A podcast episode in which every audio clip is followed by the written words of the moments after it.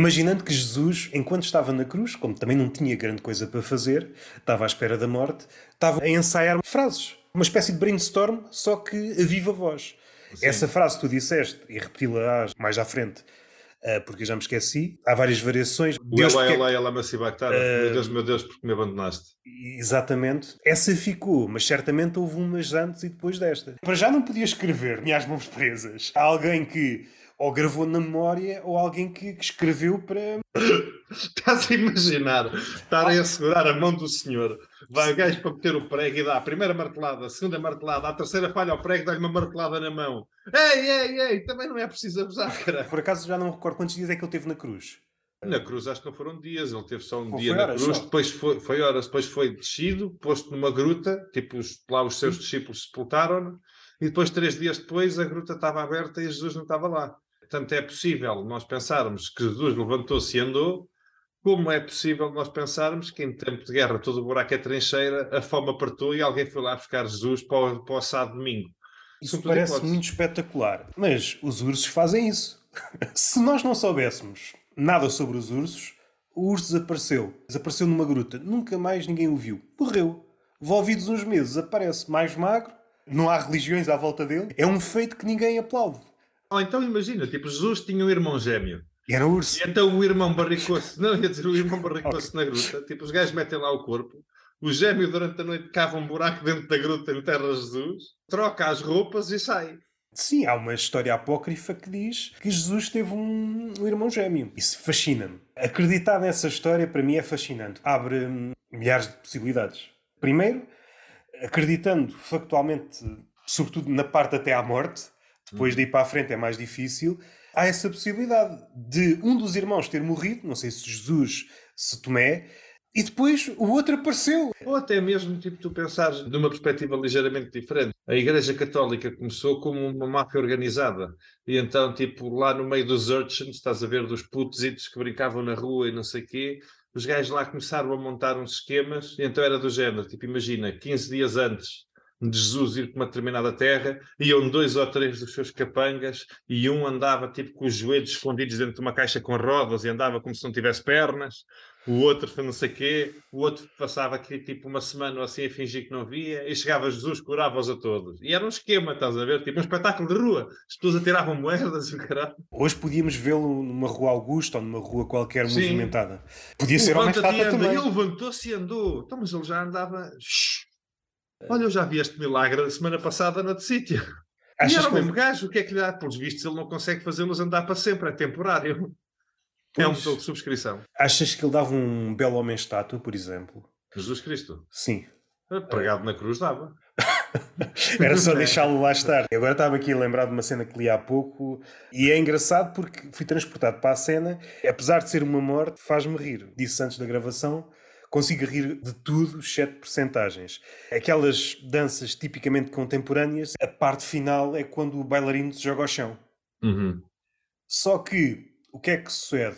Isto, atirar-se ao chão, foi também um infarte. Foi também um infarte. foi involuntário, sim. Aquilo foi mesmo exatamente quando a coreografia ou foi morte... morrer pela arte, não é? Tipo, esta estava de tal maneira sim, entregue. Mas se acreditarmos numa entidade da morte, a morte soube esperar, imaginando a uhum. morte com um corpo, estava a ver aquilo, já agora deixa o artista acabar o que está a fazer. Exatamente no momento em que ele se tira ao chão foi quando ele teve o enfarte.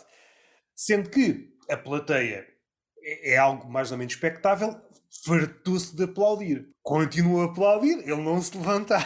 Ele não se levantava até que, pronto, se calhar vamos ver o que é que aconteceu. Teve um infarto e é uma péssima altura para se ter um infarto. Ser bailarino, dança contemporânea, com ganas de se atirar ao chão epá, pode haver confusões. Está à morte também ver o espetáculo, é tipo a figura do Grim Reaper, é? Sim, ver o espetáculo.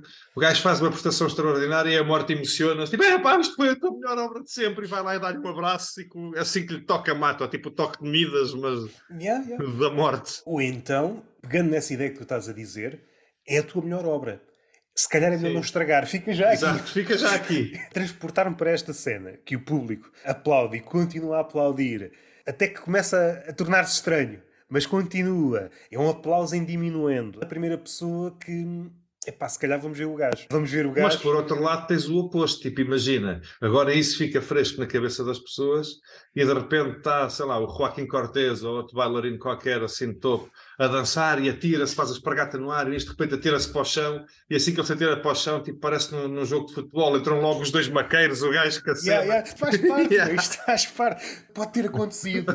isto foi num festival nos Estados Unidos Agora, sempre que um bailarino se joga ao chão, entram logo os bombeiros. Também é engraçado, em formato de sketch, o princípio de uma rixa. O artista teve anos a trabalhar naquela coreografia para depois ser estragada. E quando finalmente encheu o Coliseu para fazer yeah. aquela merda, no auge, no clímax do espetáculo, entram os paramédicos. o gajo passa-se dos cornos. Isso aí é quase entrar num tema que entramos na nossa primeira conversa. Se a memória não me falha, na primeira tranche da conversa que tivemos. Há muitas tranches. Há muitas tranches, mas falámos da arte contemporânea e da percepção de alguém que não é muito. Por exemplo, uma senhora da limpeza.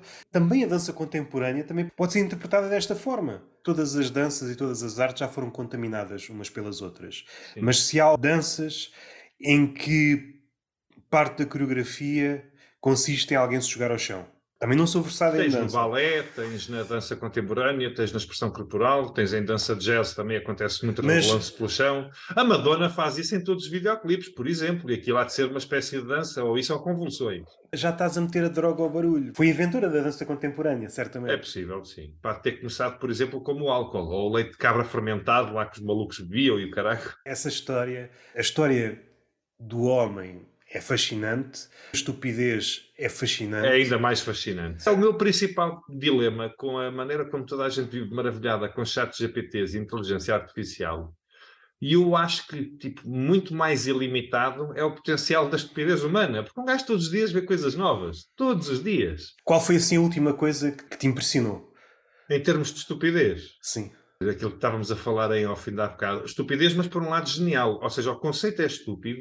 Não te esqueças de, daquilo que estás a dizer. Se eu percebo bem as tuas palavras, há aqui um tipo de estupidez, como tu disseste, uma estupidez singular.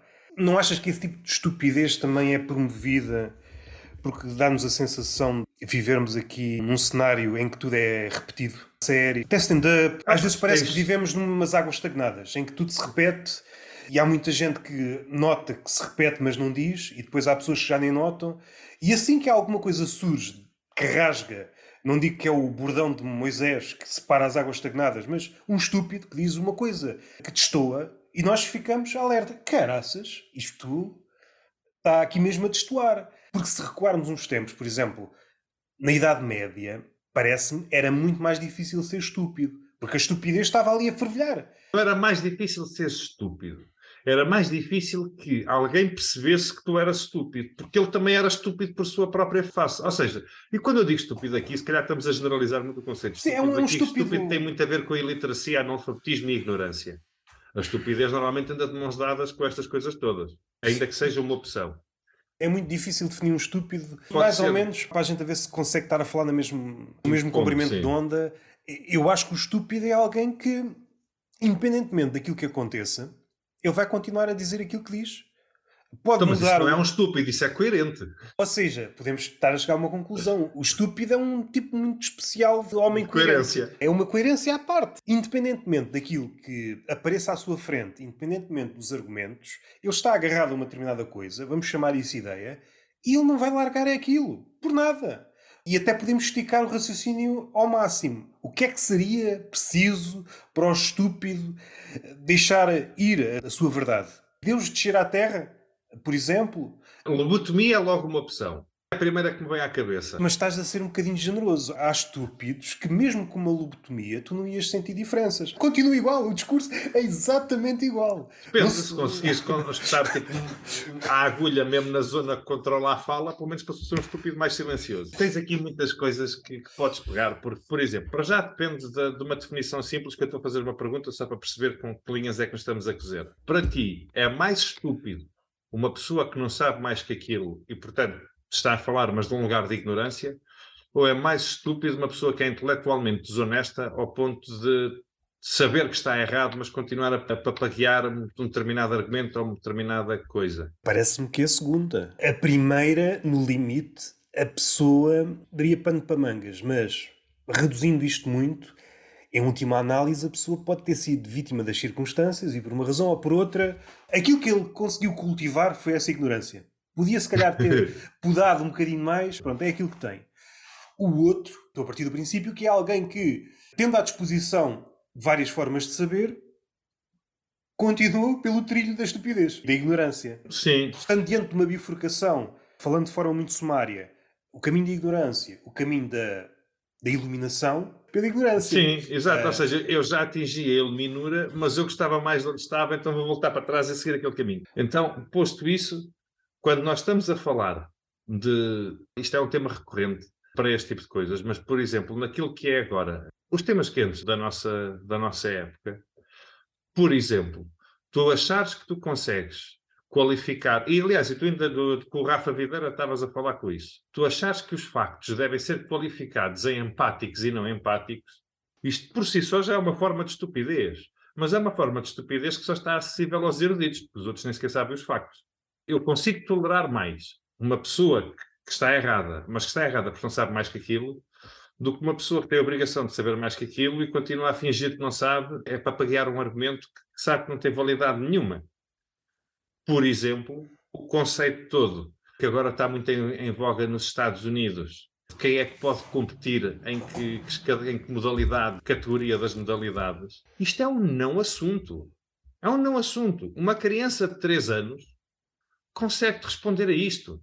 Como é que depois, aos 18, aos 19, ou aos 20, ou depois de um curso superior ou quer que seja, tu de repente tens a lata e o desplante de tentar papaguear algo que uma criança de 3 anos empiricamente sabe. Isto é um patamar novo. Agora, estávamos a falar ainda há bocado, só para tu, tu estavas-me a perguntar qual foi o maior paradigma de estupidez que tu encontraste nos últimos tempos. Há um que nós estávamos a falar em off que eu vou resumir só nesta frase. A propaganda de estupidez mais intensa que eu conheço é o facto de que não é não em todos os contextos. Então, se tu perguntares a uma mulher, não é não, exceto se ela trabalhar para a Iberdrola. Ou para a Mel, ou uma porra qualquer. Está interessado neste novo pacote de TV Net Voz por 29,99? Não. Então, mas isso, ouça menina, não é não. Você está a abusar dos meus limites. É porque. É entrar no meu espaço pessoal. Se transplantarmos essa cena para algo da vida dita real, em que estamos a ver realmente a pessoa, isto seria inconcebível. Tu entras numa loja só para ver e a pessoa. Olha, desculpe, precisa de ajuda. Não, obrigado, estou só a ver. Ou não, obrigado, estou orientado. E a pessoa, não, mas a sério, vamos. Então, e se eu, em vez de ajuda, lhe oferecer também é pá, ponha-se no rec. E mais engraçado, até podemos esticar isto. Tu saías da loja e o lojista vinha atrás de ti. Tu já não, espera, nós temos aqui uma campanha de regresso. Um lojista da Zara vinha contigo e tu já estavas, por exemplo, na FNAC. Mas eu não quero, eu não quero, pá. Apanhavas o autocarro e ias para casa, estavas a entrar em casa. Não, mas espera, se voltarmos à loja agora mesmo, pode pagar e que já foi explorado. Isto é chato a todos os níveis. Se alguém estiver com uma espécie de fraqueza, ponderar se calhar o meu não não está perceptível. Eu Sim, tem que ser mais incisivo. Vou telefonar para um terapeuta da fala e chegas lá com esta situação. Eu só saio daqui quando tiver o não mais perceptível de todos. Porque não estou a perceber o meu não. Mas o seu não percebe-se bem. Você não está a perceber. Você não está a perceber o que eu estou a dizer. Eu tenho aqui um problema. Eu quero que o meu não seja cristalino. Assim que digo ou não, não há dúvida. E o meu não está a gerar dúvida. Eu consigo perceber, você não, você não está a perceber um contínuo que não conseguias sair Sim, sim, sim. Era um peixinho, é. era uma pescada de rabo na boca. Tu não conseguias sair dali. Outro lado prático. Cada vez penso mais nisto. E à medida que envelheço cada vez mais, a única coisa que tens tu e a única coisa realmente valiosa é o tempo. E estarem-te a perturbar todo o santo dia ou todo o profano dia, dependendo das escolas, começa a ser venenoso. Há pouco apanhou-me desprevenido porque eu normalmente ou desligo o telemóvel ou ponho aqui em modo avião, mas estás a escrever ou estás a ler ou a fazer qualquer coisa. A irritação é acumulativa, sim. Aparece e, e depois é difícil que ela desapareça, mas quando estás em algo mais criativo, supondo que já conseguiste entrar nessa atmosfera, se tirarem de lá, depois é muito difícil regressar. É isso que eu estou a dizer. E então depois ficas irritado. E de repente aquela pessoa que não tem obviamente está a fazer o trabalho dela. Não tem propriamente culpa do que acabou de acontecer, houve alguém que a mandou ligar para ti, mas de repente é o receptáculo de todas as tuas frustrações, do tempo que demorou a entrar no teu estado de espírito, se retirou de lá e a irritação é sucessiva. Ou seja, se depois tu desligas esse, imagina, esse era da Iberdrola, é, é que tu nem a seguir liga-te a Mel. Tu nem o gajo da Mel já vai ouvir o dobro do que ouviu da Iberdrola. A seguir liga-te da Galpegás ou da Lusitânia Gás. E esse então ainda vai ouvir mais. Se estiveres mais ou menos consciente, tu nem sequer podes verbalizar esta apoquentação. Porque... Ah, eu verbalizo. Como é que verbalizas isto sem parecer um louco? Desculpe lá, eu estava a escrever uma piada. eu estava a escrever uma. Sim, da abstração para algo mais concreto. Eu estava a escrever uma piada sobre colhões e você interrompeu-me. Eu estou inclinado a dizer que esta seria a minha melhor piada sobre colhões. Tirou-me isto. Eu tive um dia. Quem merda. é que vai eu... assumir a responsabilidade pela perca dos meus?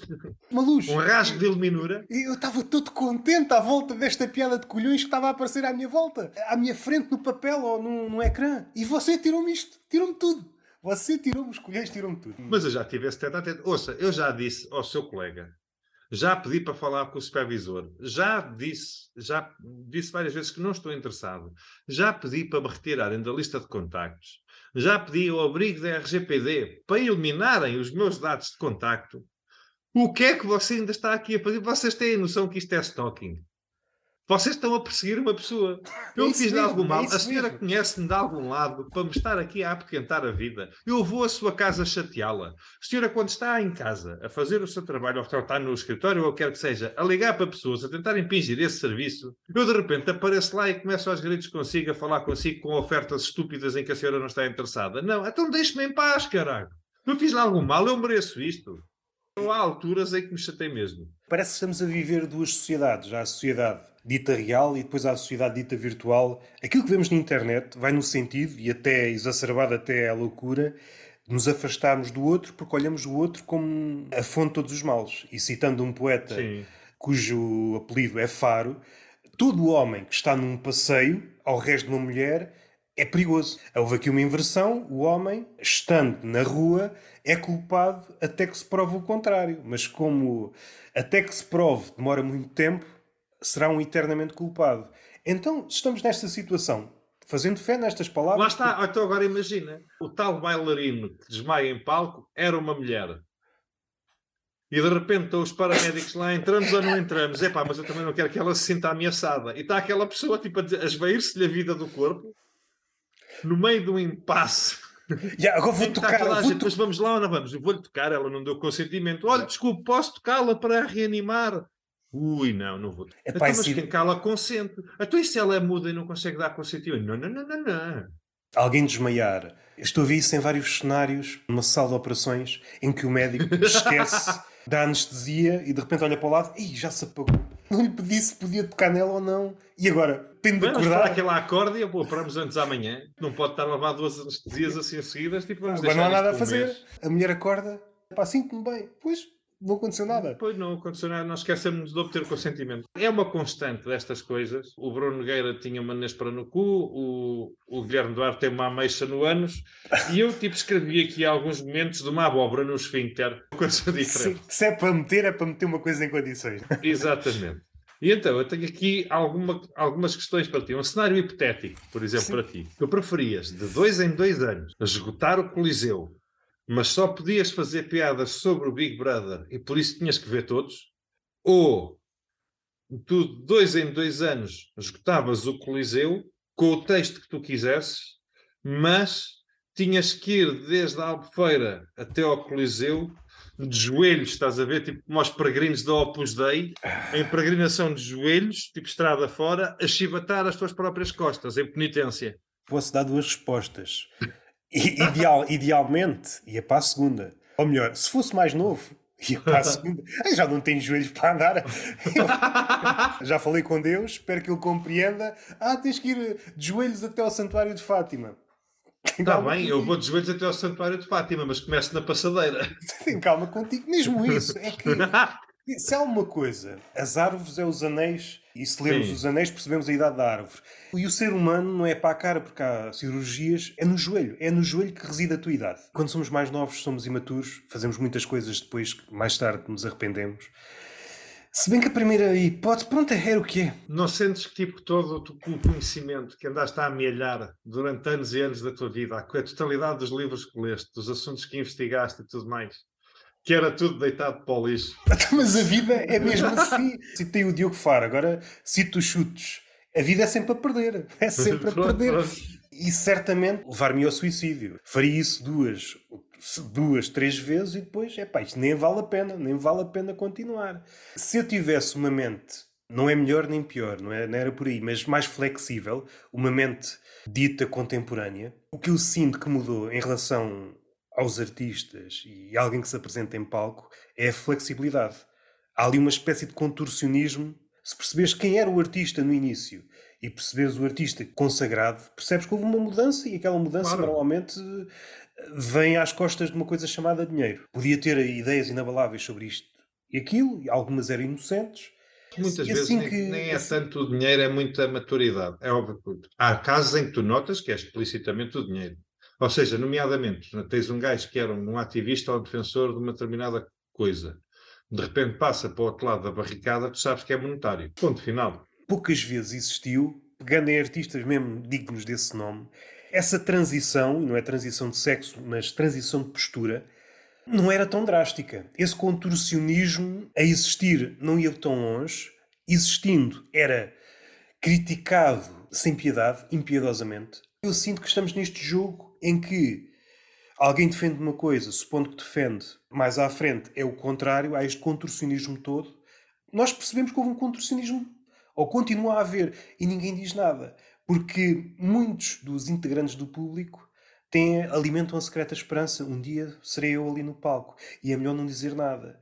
Este cenário em que o artista já deixou de ser artista, porque se formos à raiz do que é um artista, é defender algumas coisas e que podem ser acertadas ou não, mas esquecendo a esfera política, se bem que é quase inseparável de outras coisas, defende algumas ideias, pontos de vista artísticos, que às vezes mais válidos ou menos válidos, e prossegue. Eu acho que o artista está muito mais do lado da resistência do que deixar-se ir como se fosse uma espécie de salmão moribundo e que em vez de ir contra a corrente, a corrente vai por aqui, eu vou por aqui. Já não tenho força, sim, sim, sim. vou por aqui. O século XXI, no que toca aos artistas, é uma multidão de é salmões das massas. É Imagina, é, é mas as massas, das massas. Mas as massas, no fim de contas, é, é um leito do rio. Pessoas que pagam bilhete. Mas são salmões moribundos. Mas... Muitas vezes nem é a questão de ser um salmo moribundo. Imagina, vou-te vou, vou pôr as coisas Vou-te pôr as coisas neste, neste ponto. Para fechar, uma altura... eu escolhi a primeira, se bem que depois ia colher mais à frente o preço dessa escolha. Óbvio. Ou desistia de fazer aquilo para fazer ah, desistias a escutar o Coliseu de dois em dois anos. Quer dizer que ah. mesmo... Eu escolhi a primeira também só por um simples facto. E o meu pensamento foi muito... É eu, que... quando escrevi isto não tinha uma solução. Percebes? Estava mesmo na dúvida de qual é que eu ia escolher. Mas há coisas... Eu percebo que mesmo as posições mais férreas que eu possa ter em relação a determinadas coisas, pode haver flutuações. Mas há coisas que mexem comigo. Um... Há coisas que eu não abdico. Por exemplo, não tem nada a ver, mas eu acho que anda aqui à volta. Eu no outro dia estava a ver uma coisa, as irritações, aquele programa da SIC Radical, Sim. e nem é dos mais novos. Eu estava a procurar coisas sobre as orcas e entretanto apareceu-me aquilo. Nem é o tema que eu vou contar. Era o Pina a falar sobre. Hum, não consegui comprar os bilhetes por esta ou aquela razão, a informatização daquilo e etc. E chegou a um ponto, parece uma ideia interessante, que o dinheiro físico, ao desaparecer, pode aparentemente criar novas facilidades, mas cria aqui novos problemas que ninguém está a pôr em causa. Novos problemas. Eu só te digo isto: um erro informático arruina a tua vida. É, é isso mesmo, mas eu já não estou por aí. É. Tu já nem sequer tens a possibilidade de não estar nesse sistema. Porque já não tens a possibilidade Oi. de meter o dinheiro debaixo virtual debaixo do colchão. Não há essa possibilidade. Para fechar, antes que me esqueça, Isso. apresentando este princípio de uma discussão quanto a mim interessante, saltou-se logo para outra coisa. E eu assim, eu se estivesse naquela situação passava-me dos cornos. Eu passava-me dos cornos. É aquilo que me chateia no entretenimento e às vezes naquilo que já não se distingue bem o que é que é o entretenimento e a arte. Para mim, este é o propósito disto tudo. É, chega-se um tema interessante, a partir daqui é que a coisa começa. Não ah, interessa. isto pode ser muito contestado e, portanto, vamos é passar à frente. Não, yeah, é que isso não faz sentido. Eu percebo. O homem tocou aqui numa coisa que querendo ou não querendo, vai ditar as nossas vidas daqui para a frente. Abalrum aquele tópico como se nada fosse. Isto é o quê? Se tomarmos o pulso da época, já não faz confusão à maioria das pessoas. Isto acontece numa base diária Sim. pessoas que diríamos mais ou menos esclarecidas, sejam humoristas, e aqui perdoa-me aqui a brincadeira linguística, pode ser ou não esclarecido. Não concordo com a ideia que ele seja filósofo, é uma coisa que me custa entrar, sobretudo nos casos presentes. Apresentar-te uma situação é áspera, vai ser importante para a vida, para a tua vida e para a vida de todos. E tu passas como se nada fosse. Sim. E Isso é o pão nosso de cada dia. esse núcleo, irritações, seja humoristas, seja jornalistas. Então, jornalistas dá-me vontade de soltar um, um carrossel de caralhadas. É inconcebível, porque o papel destas figuras, sobretudo o jornalista contra poder, deve ser uma espécie de fiscal para estas coisas. Porque se ele não consegue detectar estas coisas, é pá, arruma a trouxa e vai, vai vender bifanas para aí. Não estás a fazer nada. Já me passei dos cortes, vá continuar. Então agora vou-te só as coisas assim. Vamos imaginar esse conceito todo de dinheiro virtual, certo? O comércio estagnou. Cai um servidor, tipo, cai uma antena de, de internet, uma antena de telemóvel, uma coisa qualquer das que fazem, das que são necessárias para manter a linha 5G ou para manter tipo hum, as diversas redes de comunicação, até mesmo que os bancos usam e que os TPAs usam e não sei o quê, para tu pôs lá o teu chip ou o teu telemóvel ou o raio que parta e tipo caiu uma antena, a economia estagnou. Tens um ataque como o do Rui Pinto aos mails de não sei quem, alguém ataca uma merda qualquer. De repente tu és pobre ou és rico e nem sequer sabes muito bem como. Isto tem uma série de questões. Para não falar de coisas que parecem esotéricas, mas é só uma questão de tempo até acontecer, como a tempestade solar, e isto vai tudo para o. E outra coisa é aquilo que acontece nas repartições públicas, de, o sistema está em baixo, que muitas vezes está em baixo, outras vezes é só uma desculpa para não fazer nada. Vai-se instaurar. Né? Ah, O sistema está em baixo, pronto. Olha, agora é espera. Olha, eu queria quiser. devolver isto, estava para me devolver o meu dinheiro. Ah, não podemos, o sistema está em baixo. É isso mesmo. E- Então, mas vai- não tem que mandar para o multibanco, não tem que mandar para o cartão, pode-me dar em dinheiro. Dinheiro, o que é isso? Temos de ter muito cuidado com o que desejamos. Esta coisa, de, sobretudo na economia, de eliminar o atrito, tem muita coisa que se liga. Voltando aqui atrás num instante, à questão do preferias que eu te fiz a ti, pensa nisto assim. E tu, e qual era a hipótese que escolhias? Era de joelho? Eu escolhi a primeira também, mas vou-te explicar porquê, porque eu fiz um raciocínio na altura. O Coliseu tem 4.300 lugares. Tu esgotares o Coliseu quer dizer que vendeste 4.300 lugares. Tu esgotas o Coliseu de dois em dois anos. Ou seja, estás a pensar que eu puxei dinheiro, é isso? Espera. Ora, a 10 euros o bilhete, 4.300 lugares são 43 mil euros. Com 10 mil euros de custo de produção, tu fizeste 33 mil euros. O que quer dizer que tu tens 16.500 euros, depois fora impostos, por ano, para viver até ao próximo solo de Big Brother. O que tu fazes nestes dois anos é ao teu gosto e teu proveito, com a rentabilidade, com a rentabilidade que tu quiseres e tudo mais. Quanto que na segunda hipótese, eu depois a pensar isto, tenho comigo a pensar, é pá, dois anos se calhar era o tempo que eu demorava, só eu nem podia ver Big Brother, tinha que o ver enquanto estava de joelhos na estrada. Quanto tempo é que eu demorava de joelhos até chegar a Lisboa? E pronto, Mas- escolhi a primeira. Para fazeres um especial sobre o Big Brother, tinhas que mesmo estar dentro do assunto, quase Bem, como um... porque senão as tuas piadas não entram. Ok, ok. Porque se fosse assim uma, uma certa distância, vês aquilo na Ah, sim, véspera... tinhas a garantia que enchias, mas aquilo não tinha que ser bom. Sim, sim, vias só na véspera. tinha- Vias na véspera uns videozinhos curtos, pronto. Bem vistas as coisas, as personagens são sempre as mesmas, modelos Sim, novos. sim, sim. Há pequenas variações, de vez em quando aparece uma personagem nova, nos últimos, ah, sei lá, um- uma espécie de pseudo-ativista, essa é uma figura mais ou menos recente, mas se estiveres atento à internet percebes, olha, eles vão repescar isto porque está a ter algum sucesso. Uma coisa relativamente recente. Tu no primeiro Big Brother de todos já tinhas pseudo-ativistas. Tinhas o, tinhas o outro que ganhou, que era o ativista dos direitos das galinhas. Sim, tinhas mas a que levou com o biqueiro, que era a ativista da liberdade sexual. comparava o sexo ao iogurte, não era? Exatamente, é tão natural como comer um iogurte. Nem sei como é que a Ioplé não pegou nisto. Foi, é, realmente, e aqui vemos a sociedade, diz-se muito mais livre, empoderar mulheres e etc, mas depois chega aos iogurtes e nada. Acabou. É aqui, estagnámos aqui. Então, olha, tenho aqui outro preferias para ti. Para ti e para nós. Tu preferias, esta é muito, esta é muito esquisita. Tu preferias, até ao fim dos teus dias, ter um Nokia 3310 perfeitamente funcional e é o teu telemóvel e, portanto, não tens redes, não tens YouTube, não tens nada no telemóvel, tens um Nokia 3310 Robusto para a vida, não é? Sim. Ou ter sempre o smartphone mais recente do mercado, mas todos os dias o teu dia começa com uma nude marota do Raminhos, tipo define automaticamente como fundo do teu ambiente de trabalho do telefone para o dia. Mais uma vez vou ter que dar duas respostas. Se for irrefletidamente, diria a primeira. O telemóvel, apesar de ser um vício, e eu não sou dos que padeço de um vício exagerado, mas houve ali uma altura em que o telemóvel avariou-se e tive alguns meses sem. É uma coisa que desabituas facilmente. Atualmente custa, mas. É mais comodidade do que vício, sim. Sim, sim. E, até percebes algumas vantagens de não ter. Até nível de concentração, notas que hum, há, há ganhos substanciais. Eu acho que o telemóvel é uma espécie de vampiro de tempo. Os diversos apiadeiros podem eventualmente existir no telemóvel. Todas as redes sociais e o tempo passou e tu o que é que eu tive aqui a fazer durante uma hora? O scroll of doom. Será que houve aqui um bug aqui no, no telemóvel? Isto passou duas horas para a frente, quando na verdade passou dois minutos? Se calhar houve aqui um bug. Não, foram mesmo duas horas. Estás duas horas mais próximo de morrer.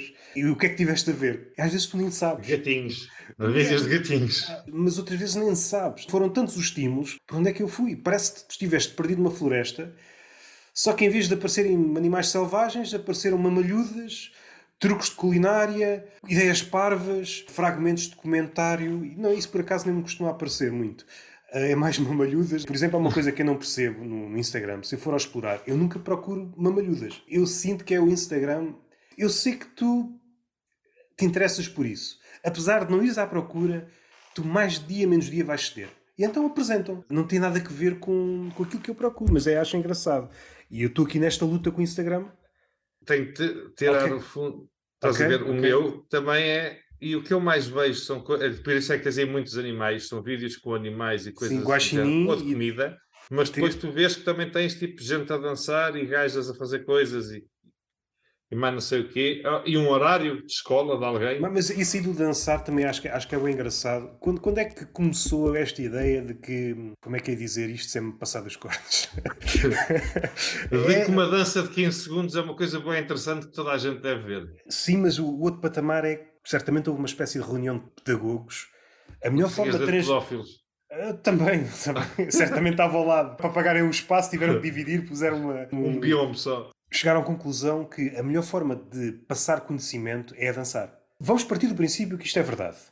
Faltará pouco tempo para, escolas, universidades, uma espécie de critério de seleção do, do, professor. O professor sabe a matéria, é um excelente, consegue lecionar a matéria, à antiga, não é? dizê-la ou escrevê-la, mas depois a dançar não se ajeita.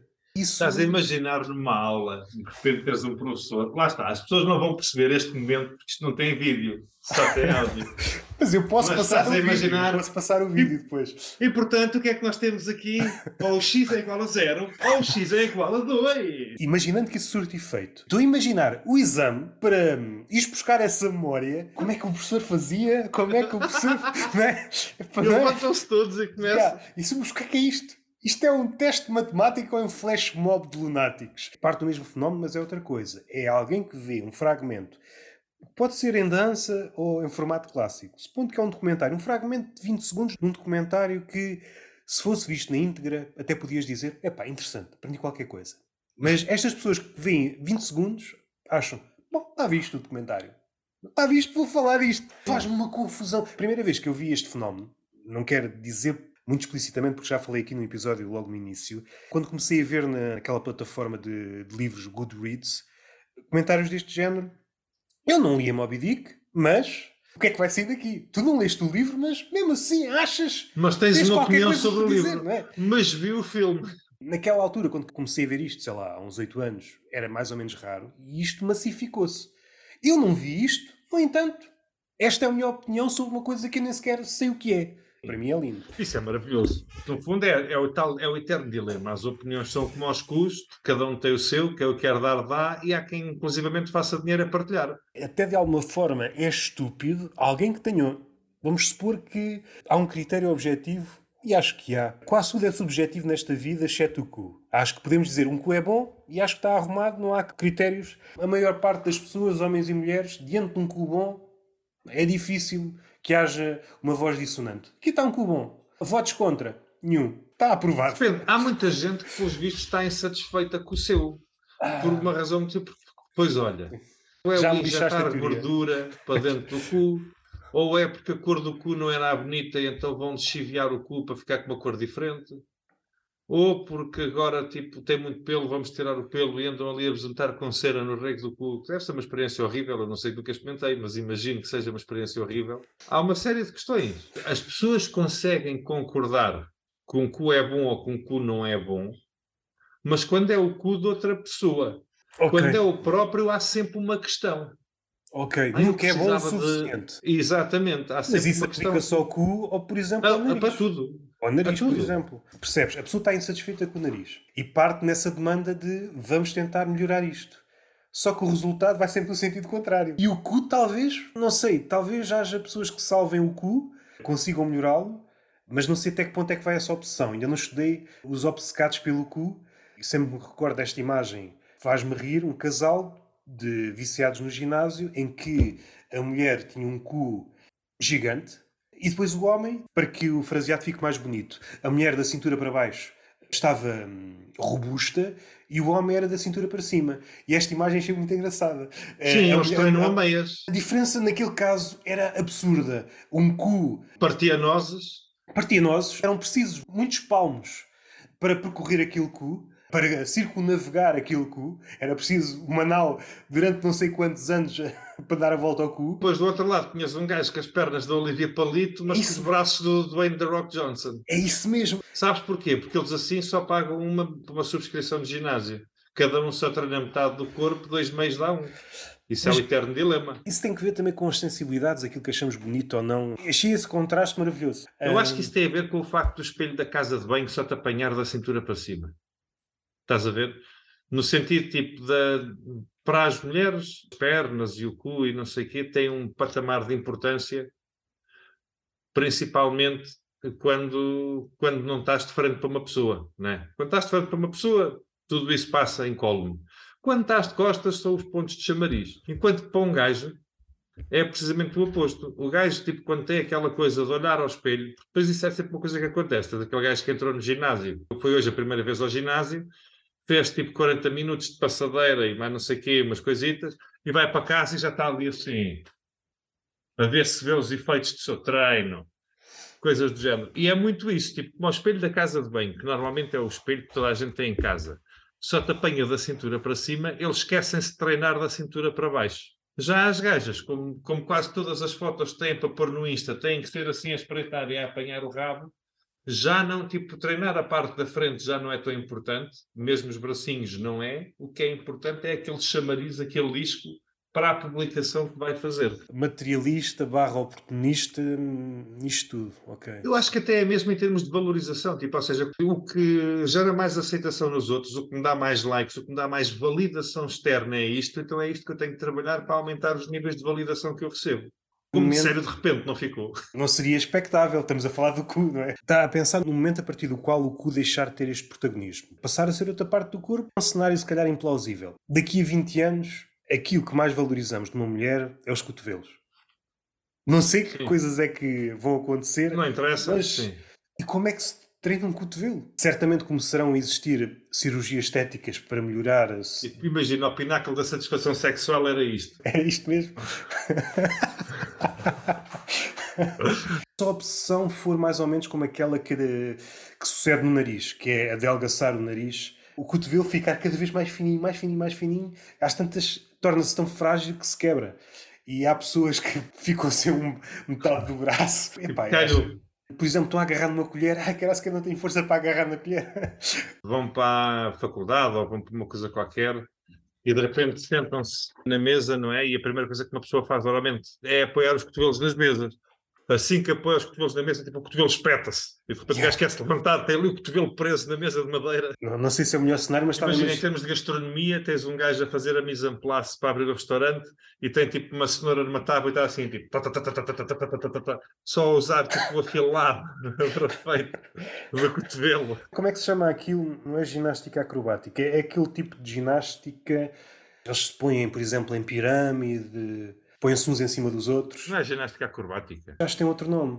Aquilo das cheerleaders, né? que fazem a pirâmide humana e depois agarra-lhe por um Sim, pé e sim. até a pessoa lá Sim, e sim, depois. sim. Eu estou a imaginar essa bem. situação com esses, esses cotovelos. De repente ficavas preso a outra, outra pessoa. Aliás, até mesmo, tu vês que quando eles nos atiram ao ar, atiram-nos assim, mas depois quando os agarram, ou usam-as, tipo a pessoa mais pequena, tipo o pivô que anda lá a voar, apanham-no por baixo, tipo, agarram-no pelos sobacos, estás a perceber? Yeah, a pessoa desce, vem com os braços assim e apertam-no assim, para não aleijar. Agora imagina que a pessoa veio assim, o gajo agarra, mas há gajos à volta.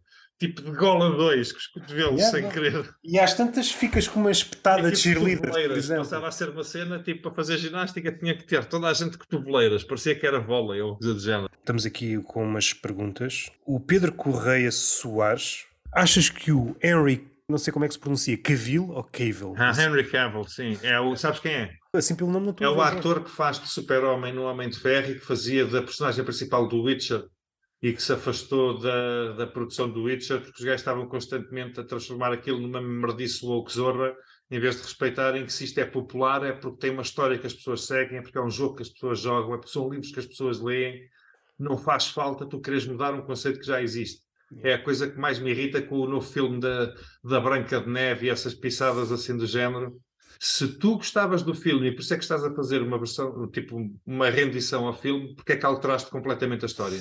Então cria uma história nova e dá-lhe outro nome, caralho. Não estejas a tentar mamar a popularidade num nome que já existe é- é só que- porque és preguiçoso e não queres trabalhar. Isso dava pano para mangas. Dentro das alterações que podes eventualmente fazer, e a maioria delas danificas sempre a história, depois há outras que revelam a tua fraca leitura da obra. Saindo dos filmes, e tocando num tema que. Porque agora há aqui umas, umas quantas conversas, na conversa que há de ser esta semana com o Paulo Cintrão, que é eliminares o lobo mau das fábulas. Estás a eliminar o conflito. Só uma menina que vai à, à casa da avó. Mais nada. Da avó, levar o lanchinho e depois volta para casa e viveram felizes para sempre. Está feito. Não houve aqui superação nenhuma. O capuchinho vermelho não enfrentou Não há nada. lição de moral, não há Não nada. Não a foi única lição de moral é alimentar a tua avó, senão ela morre à fome. O capuchinho vermelho nunca foi confrontado com a sua impotência para que daí pudesse transcender-se. Ou até mesmo com escolha, com a dualidade de, saber, ok, eu, eu quero seguir a minha, a minha comodidade do caminho mais perto, ou quero seguir as indicações de quem sabe mais disto que eu e, portanto, ir pelo caminho mais seguro. Deixaste de ter dilemas, sim. Do caminho mais seguro, essa expressão deixa de fazer sentido. É apenas um caminho. Sim, porque já, já é só. Bem, depende, pode ser o caminho mais seguro porque, sei lá, o outro tem buracos ou lá. E ela ia de trotinete elétrica. Sim, mas pegando na... Elétrica, que é para não poluir. Continuando, achas que ele veio ajudar a que nerds sexys como nós sejam mais aceitos no mundo do entretenimento? Ah, sem dúvida. Atenção, fazendo aqui uma ressalva que, um, eu considero, eu considero que essa frase aplica-se 50% à minha pessoa. Eu assumo perfeitamente que sou um nerd. A parte do sexy é questionável. Também acredito que haja gente para quem sou, até porque se para a minha esposa não for, quer dizer que ela me enganou, aquela, aquela traidora. Mas é um bocado nesse sentido, sim, tipo, já, já fazia falta desmistificar a cena de que uma pessoa, só porque é mais nerd ou porque é mais tipo doméstica e mais de gosta de ler, gosta. Assim, É porque é, Há de imagina, firme, sou mais doméstico. é um bocado isso, é tu ocupares o teu tempo com coisas que tu gostas, mas dentro de um contexto muito mais doméstico, sem teres a necessidade de, de depender tanto do mundo exterior, para a tua felicidade ou para o que quer que seja. E tu também és um bocado assim. Tu és Sou um doméstico. perfeitamente feliz. Se tiveres, tipo, sei lá, provavelmente uma cerveja porreira em casa, tens um livro, sentas-te no sofá e olha, enquanto até esta cerveja acabar, vou lendo este livro. Acabou a cerveja, fecho o livro, vou fazer outra coisa. Mas andas, tipo, ocupado. Desmistificar a cena com um gajo por ser nerd quer dizer que é logo tipo um anão com um olho torto, uma verruga no queixo, tipo a bruxa da, da Cinderela ou uma coisa assim de género. Nesse sentido, desmistifica um bocado. Agora, acho que isso também já era muito preconceito das pessoas, mas sim, mas acho que tem, um, tem valor. Fico feliz com pouco. E no outro dia fiquei feliz só por saber que dá jeito ter barriga enquanto estou a ler na cama. E sobretudo naquele dia em que fui a um rodízio e eu a pensar, se não fosse aquela salsicha a mais, e aqui sem segundos contextos, ficar-me Eu tinha que difícil... estar com os braços cansados a segurar no livro. É ideal, pá. Aliás, com Perfeito. gordura suficiente, tu consegues apoiar o livro na barriga e se treinares os peitorais com um teto virar a página. Isso aí já são outros malabarismos. Isso aí já não vou tanto. Já fiquei contente com esta constatação de, afinal, a barriga tem um valor para a leitura. Vamos pegar aqui na cena dos nerds. Tu já reparaste mesmo, tipo, nós fomos, eu estive no Algarve há está aí três semanas ou quatro atrás, e nós fomos tomar café, o David também foi ter connosco. Um gajo passou, tipo, só ali a beber uma cerveja, num ambiente fechado, em que estava toda a gente na esplanada, nós éramos as únicas amélias do lado dentro do espaço. Tínhamos o espaço todo por nossa conta e estávamos ali sossegados à conversa. Passaram ali não sei quantas horas, tivemos entretidos, divertimos todos, não incomodámos ninguém. Não fizemos nada, de, não pusemos a nossa integridade física em risco. não tivemos uma necessidade de a cada três minutos nos levantarmos e fazermos uma dancinha ou uma coisa qualquer. Não Mas senti falta, fazer... senti falta que houve momentos da conversa que teriam sido interiorizados de outra, de outra maneira, sim, tipo, teriam sido enfaticamente enaltecidos se houvesse uma coreografia apropriada. Isto é um cenário. A criança diz ao pai: é, Pai, não percebeste o que eu disse? Não, porque isso não foi explicado com uma dancinha, porque eu só percebo as coisas se forem associadas uma a uma dancinha. Aqui o, o Álvaro Cláudio uh, fez aqui algumas perguntas. O Álvaro Cláudio, o gajo que não atendeu yeah. quando gravámos a primeira versão. Ah, pois é, vou-te vou só dar, já me diz a do Álvaro, vou-te só dar uma nuance engraçada. O de, foi o comentário que mais vontade de rir me deu sobre o primeiro podcast, a primeira conversa que nós tivemos. Foi o David Pinto. Eu já não me lembro, eu não quero estar a mentir, eu não, não me lembro qual é que foi a viagem. Eu acho que foi tipo uma coisa do género, desde o Jerez até a Ilhandra, assim. Que ele, olha, deixa-me ouvir a conversa do Miguel Cogamito. Pus a tocar quando saiu do Jerez ou quando saiu do Algarve, uma viagem longa. Cheguei a casa, estava mesmo a acabar, foi o tempo certo. Tenho de dizer bem o itinerário e isso podia estar associado ao episódio. Se quiserem viajar deste ponto a este ponto, este é o podcast. Este é o episódio certo, é Epa, o, o companheiro certo para a viagem. Isso, isso, por acaso era uma ideia engraçada, associar a duração de um episódio a uma viagem. Viagens curtas, tens este episódio aqui. Viagens mais longas, tens este aqui. Uma cena engraçada. Queres mandar props para o David Pinto ou achas que não, não vale a pena? Uma beijoca para o David. Grande, bem. grande David. Então. Álvaro Cláudio, ias-me tu perguntar. Miguel, para quando MBWay? Pô, isto tem uma história por trás. Eu sinto que sou tecnologicamente, estou a nível do meu avô, estás a perceber? Não no sentido que estou morto, mas no sentido em que há muita coisa que eu sinto que não preciso, percebes?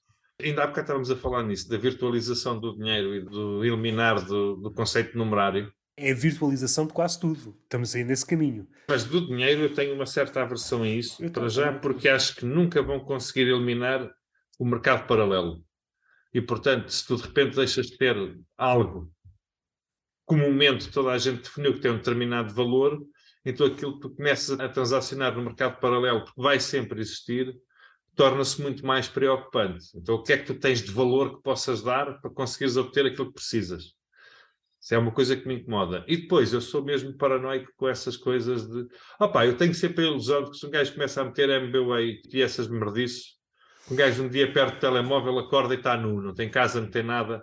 Não tem apps de bancos no telemóvel, não tem MBWay, não tem nada dessas merdas. Eu não tenho PayPal. Assaltado digitalmente. Não sei se esta é a expressão, mas vamos sim, assumir sim, que sim. sim. Até mesmo para, para relatares o que te aconteceu, no mundo dito real, em que estás a ver quem te assalta, a coisa depois chega a bom porto. No mundo virtual, é quase impossível. Ninguém. Sim. Ou a totalidade da economia funciona em blockchain. E isso depois traz-nos ainda outra questão, que é, então, de repente, qualquer aquisição que tu faças é pública. Ou qualquer fonte de rendimento mas, mas que tu cena, tenhas é pública. Mas a cena do blockchain, eu, há aqui um discurso que me parece primo daquele quando se aborda a censura. Ah, isto não é censura. Eu recordo-me de ter visto alguns comentários há, há, uns tempos. É infalível. Não há forma de, de estraçalhar o sistema. Claro que há. E entretanto começam a surgir casos. Não, isto não é bem assim, porque há sempre sim, formas sim, sim. de contornar e dizer que continua infalível. Já foram apresentados vários casos em que não é bem assim. Do ponto de vista da economia, eu percebo. Ao eliminares o atrito é mais fácil. Parece que não custa. Mas tu olhas para trás no tempo e o que é que tu percebes? Tu percebes que no tempo dos nossos avós um ordenado alimentava uma família. De repente percebes que os ordenados baixaram, o custo de vida subiu. E para quê? Para justificar a obrigatoriedade de duas pessoas do agregado familiar trabalharem para poderem levar a família a bom porto. Ou seja, o que é que aconteceu? O teu trabalho deixou de ser tão valioso? Não. A questão é como é que tu controlas as pessoas? Controla-las com dinheiro. O principal problema de toda esta estrutura de blockchain e tu implementares isto a uma escala mundial em todos os países, tipo eliminares moeda fixa, significa que, por exemplo, tudo tu deixaste de ter liberdade na diversificação da tua fonte de rendimento. Tu descobriste um loophole, tu encontraste uma cena qualquer que te permite obter dinheiro, está registado em blockchain, toda a gente vai copiar a tua ideia imediatamente. O Estado consegue, o Estado, quem quer que seja a entidade controladora, consegue fazer que gerar o teu dinheiro ou fazê-lo desaparecer quando bem lhe aprover a retroatividade de todo o conceito desaparece. Começas a ter uma série de questões em que subitamente a tua vida depende da generosidade de alguém, nunca é do teu mérito, do teu esforço ou do teu trabalho.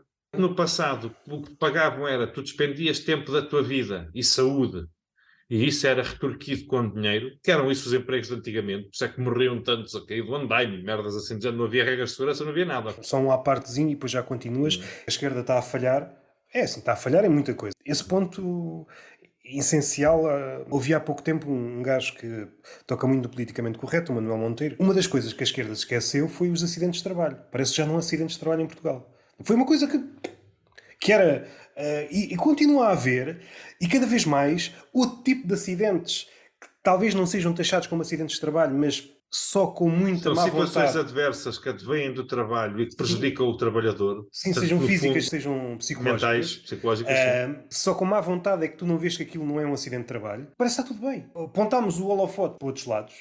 Perdemos o, o tato com o dinheiro ou com outra coisa qualquer. É que depois acontecem mamarrachos como na loja da PlayStation. Houve qualquer coisa com a editora daquele jogo, um problema qualquer. Não sei se teve que ver com o Me Too, uma cena qualquer, e de repente o jogo saiu e agora estás noutro paradigma, que é um jogo que compraste, deixa de ser teu, as coisas nunca chegam a ser verdadeiramente tuas. Antes tinhas um jogo físico, a não ser que aquilo se estragasse, mas tinhas. Sim, sim, sim. E agora, e agora não está numa coisa... conta virtual, depois a label desaparece, o jogo sim, desapareceu, desaparece, qualquer. Tudo funciona por modelos de subscrição. A economia as pessoas esquecem-se que o conceito de economia é a redobragem de adquirir continuamente coisas que tu não precisas. E a economia, no fundo, no fundo, é só o maior esquema de pirâmide de todos. Mas baseado na aquisição periódica de coisas que tu não precisas.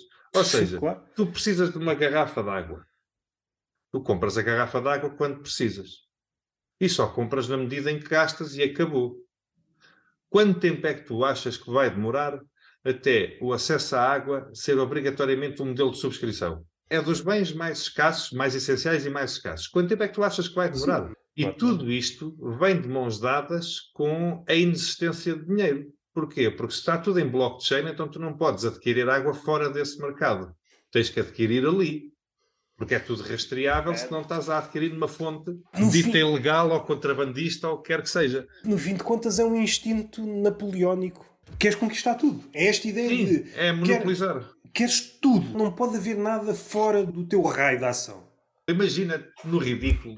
Tu agora tens a, outra vez o Banco Central Europeu vai subir outra vez a taxa de juros. E vai subir para os 4%, é um máximo histórico, não sei em quanto tempo, caralho, essas merdas. Agora, tu já pensaste bem no que é que o conceito, tanto de dívida como de crédito, o que é que são realmente? Um país, uma soberania inteira, que tem a sua própria moeda cunhada, quando deve dinheiro a alguém, deve dinheiro a quem? Como? Porquê? Onde é que se justifica, por exemplo, que os Estados Unidos tenham uma dívida externa de não sei quantos mil bilhões de dólares para com um país, que por sua vez esse país também tem uma dívida com eles de cento e não sei quantos bilhões? Então, corta, corta, só há uma dívida que é esta. E vamos começar a aplicar isto a todos os países. Agora, nós devemos dinheiro à Itália, a Itália deve dinheiro à Grécia. Então, pera, nós em vez de pagarmos à Itália, pagamos à Grécia, corta, corta, corta. Agora aqueles. Isto não custava nada. O gajo aprendeu a fazer isto em matemática para aí no sexto ano. Muitas das ideias de economia são muito próximas às da bruxaria. Tu tens de acreditar muito fortemente em duas ou três coisas, caso contrário, o modelo cai todo. Tens de acreditar muito fortemente que o dinheiro vale qualquer coisa. Se não acreditares nisso, tudo vai por aí abaixo. Tudo descamba, sim. É uma fé cega que o dinheiro é realmente qualquer coisa. E a partir daí, um grupo acredita piamente que o dinheiro consegue destacá-lo de, de uma forma soberba, é realmente o maior e o mais perfeito esquema de pirâmide, porque não conseguimos sair dele. Os sim, outros sim, sim. Ainda podes conseguir sair deles. Podes ser ludibriado e conseguir sair. Agora é a economia. Enquanto monstro global, tu não consegues sair dele. E depois tu reparas outra coisa, porque tu estás a falar do monstro global e a preocupação do monstro vem neste sentido. Tu, quando tens uma alteração destas, para os gajos que efetivamente rebentam com a economia, os Lehman Brothers desta vida, sim, sim, sim. Os... isto subir para 4% é completamente inconsequente completamente inconsequente. Para as Goldman Sachs deste mundo, por aí fora, não interessa nada. Agora, tu vais ver, por exemplo, no gajo que trabalha na linha de montagem, eu ia dizer na linha de montagem do IKEA, mas no IKEA és tu que montas, portanto não conta. Está vazia, não é? Está, Está vazia a linha de montagem.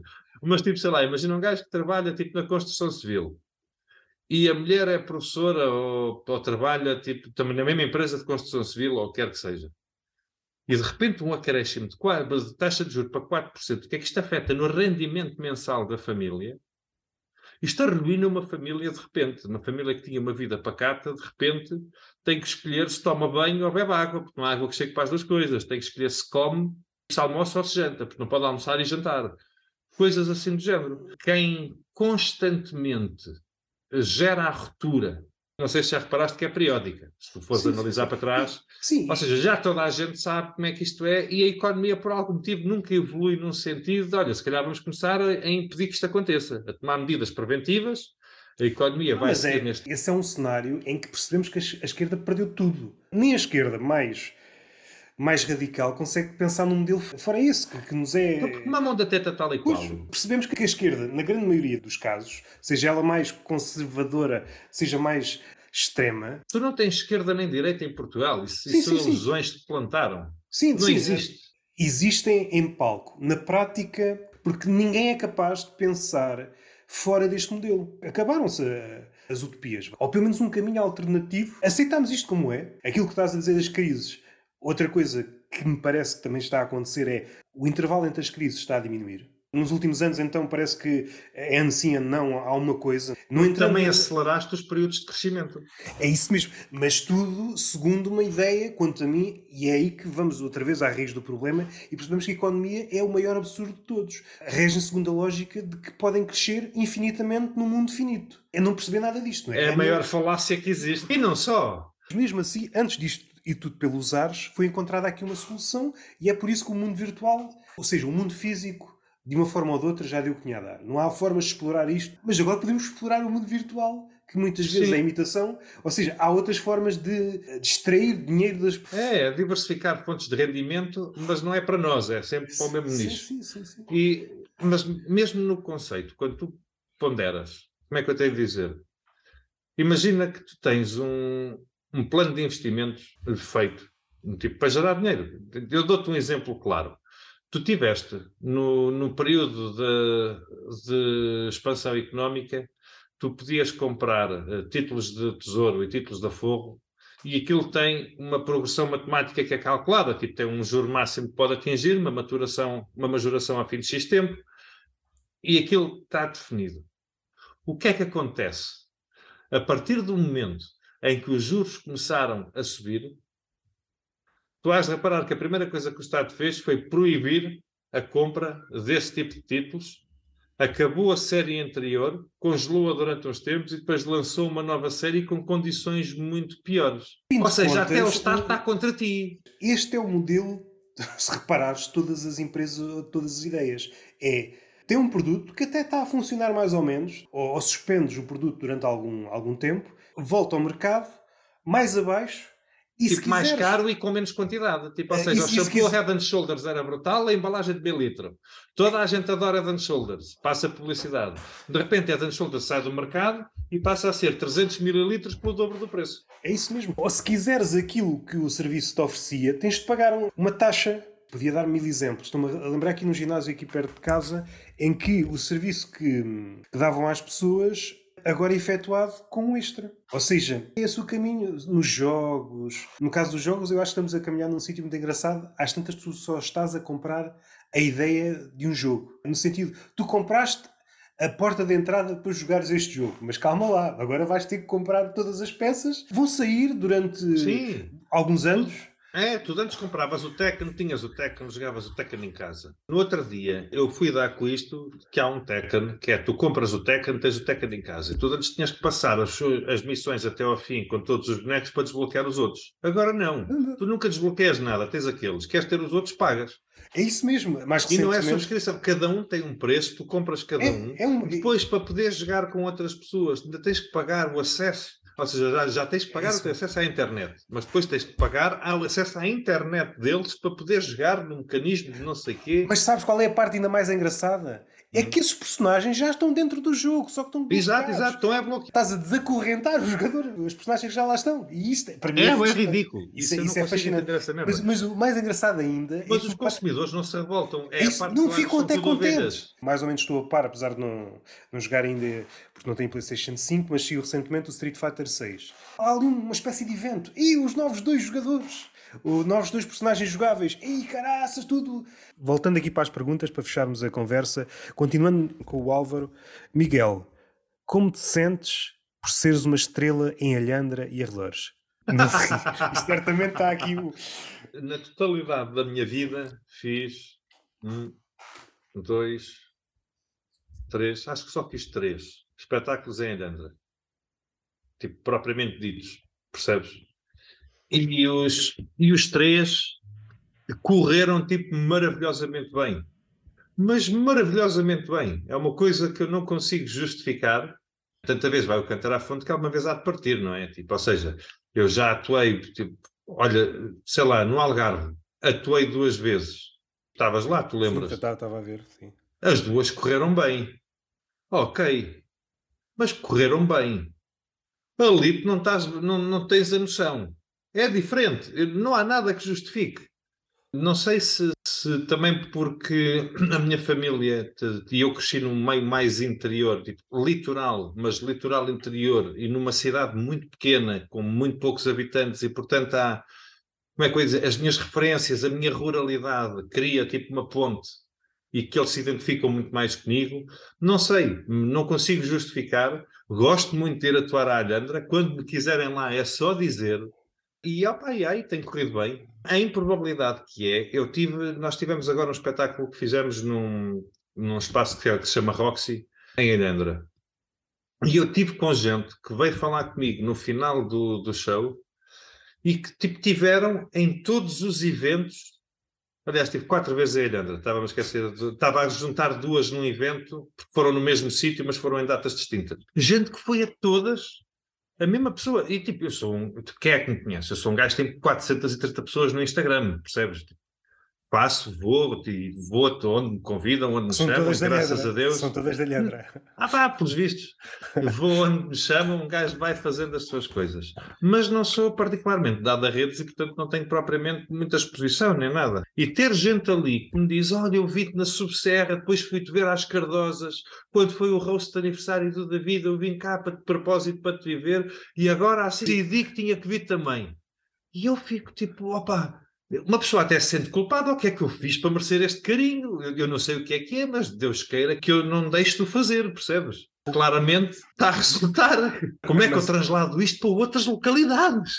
Mas aquilo que tu disseste, essa ponte de ruralidade, às tantas é uma ponte romana, uh, para essas pessoas, eu às vezes sinto que não há assim muitos tons na comédia em Portugal. Há aquele tom mais de Lisboa, o do Porto talvez tenha ali uma nuancezinha, uma Sim, nota as mais pessoa, As pessoas que estão mais na ribalta ou que têm mais, tipo, mais, eh, mais veículos para chegar ao público e, portanto, que têm mais exposição, na sua grande maioria, são um tipo de humor muito metropolitano, citadino e litoral. Mesmo que haja diferenças entre um comediante de Lisboa ou do Porto, assim que alguém se destaca numa dessas cidades, é quase uma, um instinto de começares a copiar, para muitos comediantes, a linguagem desse comediante em específico, ou desses comediantes. Sim, seja verbal ou não verbal. Sim. E as diferenças que inicialmente podiam existir começam a esbater-se. Começa tudo a falar a mesma coisa e vai até ao, ao, limite de um comediante qualquer na ribalta começa a usar uma muleta linguística e tu percebes que toda a gente começa a usar a mesma muleta linguística. E homogeniza, sim. Assim, então, a questão é que muitas vezes tu também tens muito comediante que se apropria de algo que já existia e depois tenta torná-lo identitário. Vou-te dar um exemplo sem qualquer tipo de, de peso maléfico aqui. Mas, por exemplo, uma expressão que eu sempre ouvi desde criança, que é suar do bigode, de repente é o título do solo da bomba. Depois, quando tu, em palco, porque é uma expressão que é tua, que é tua, que é pública, que é Sim, uma que é coisa que, se diz. De repente tu usas isso tipo uma ou duas vezes num arco de um texto de 15 minutos, até tu, quando vais ver o vídeo, porque às vezes podes não te aperceber, que um gajo muitas vezes nem sabe o que é que está a dizer, tem luzes, não é? Um gajo vai e vai, é, é- é passar o cabo das tormentas, um gajo vai navegando Tu não sabes para onde vais, só sabes que não vais por aí. Exatamente, ah, grande José Régio. Aquele site e de repente tu sentes a ti próprio numa posição de constrangimento porque até sentes que copiaste algo identitário daquela pessoa e punes-te a ti próprio por isso, quando na realidade era algo que já existia. Por exemplo, eu lembro-me, eu tento, às vezes saio fora disto, mas eu tento não ter uma linguagem muito colorida em palco. Quando eu digo colorida, tento não usar muitos palavrões, não usar muitas expressões ofensivas. Ou seja, eu quando vou com o intuito de testar se isto ofende ou não ofende, quero que ofenda pelo conteúdo, não pelo vocabulário escolhido. Percebes? Ou quero que não ofenda pelo conteúdo e não pelo vocabulário escolhido. É muito nesse âmbito. E, por exemplo, eu lembro-me, eu tenho um texto antigo que é sobre. Utiliza, faz muitas referências a pipi. E lembro-me de, de ser confrontado com pessoas, e, e eu já, já tinha feito isto, é, foi dos primeiros textos que eu tenho. E lembro-me depois de ser confrontado com a cena de ah, agora só porque o Raminhos e o Guilherme Duarte utilizam a palavra pipi e pipizão, também é pipi. E eu disse: não, opá, é só porque acho que vagina é muito impessoal e cona fica mal em palco. Não é por mais nada, tipo, percebes? E nem nunca na altura foi pensado. Talvez essa palavra não tenha sido muito explorada em stand-up, mas é uma palavra do uso corrente, ou pelo menos muitas pessoas usavam-na. Chalupa. Que Sim, que era o doidinho da aldeia. Trabalhei com um gajo que a alcunha dele era o Fernando Chalupa. Era assim que toda a gente Yeah, o conhecia. yeah, yeah, yeah. Ninguém sabia o último nome dele, nem o segundo. Era o Fernando. Mas há vários. Qual Fernando? O Chalupa. Outra variante dessa, é essa aí, pois é chata na mesma, mas talvez uma ainda mais, mais venenosa é quando tu fazes uma piada e depois alguém com, com uma fama estratosférica chega àquela. Eu não estou. Copia-te a piada, sim. Eu não estou a dizer que copia. Chegou lá Sim, por- mas por- por- copia no chegou. sentido em que faz igual. Não quer dizer que tenha E copiado por ti. a percepção do público, mesmo havendo uma, uma distância O temporal. desfazamento temporal é que tu É é que tu- copiaste o outro. E é Sim. isso mesmo, é que tu não, não Mas tens. isso é sempre assim. O mais pequenino nunca é o que é copiado, segundo a teoria das pessoas. Por isso é que eu dou muito valor àquilo que o Joe Rogan fez ao Carlos Mencia. Sabes dessa história? Sim, sim. Por isso é que eu dou tanto valor a isso. Porque faz falta o pessoal insurgir-se. Tu vês isso sistematicamente. E depois é óbvio que há pessoas que têm honestidade intelectual ou sucumbem à pressão, eu não sei. Eu tanto, quando me quero sentir bem comigo próprio, chamo-lhe honestidade intelectual. Quando me quero sentir mal comigo próprio, sinto que vacilei perante o grande capital. Vou-te dar um exemplo. Eu tinha uma piada que deixei de fazer, mas que eu achava a piada muito engraçada. Qual é que é a questão? Eu fiz a piada durante pá, aí seis meses e depois saiu a nova temporada de Big Mouth. Yeah. E em Big Mouth, essa piada vinha, tipo, é praticamente igual. Tipo, há uma diferença de duas palavras para aí na estrutura da piada. E um gajo é confrontado com uma escolha: continuas a fazer a piada ou deixas de fazer? Eu não a copiei, mas o que é certo é que a, a piada neste momento é domínio público, está acessível a toda a gente e é uma piada conhecida. Vale a pena continuar a fazê-la? Não.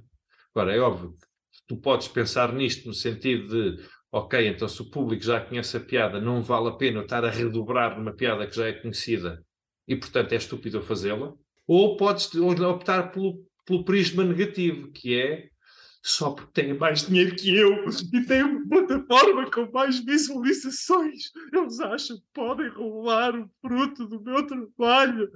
Ah pá, não, tipo, acontece. É mesmo assim, caga nisso, anda para a frente. Yeah, mas, eh, por A exemplo, grande quando- vantagem de um gajo trabalhar com ideias é que pode sempre ter mais, não é? Mas, à medida que estavas a dizer isto, lembrei-me de uma coisa. Tenho uma cena que não sei se vou lançar ou não, porque entretanto o Ricardo Luz Pereira decidiu lançar um podcast.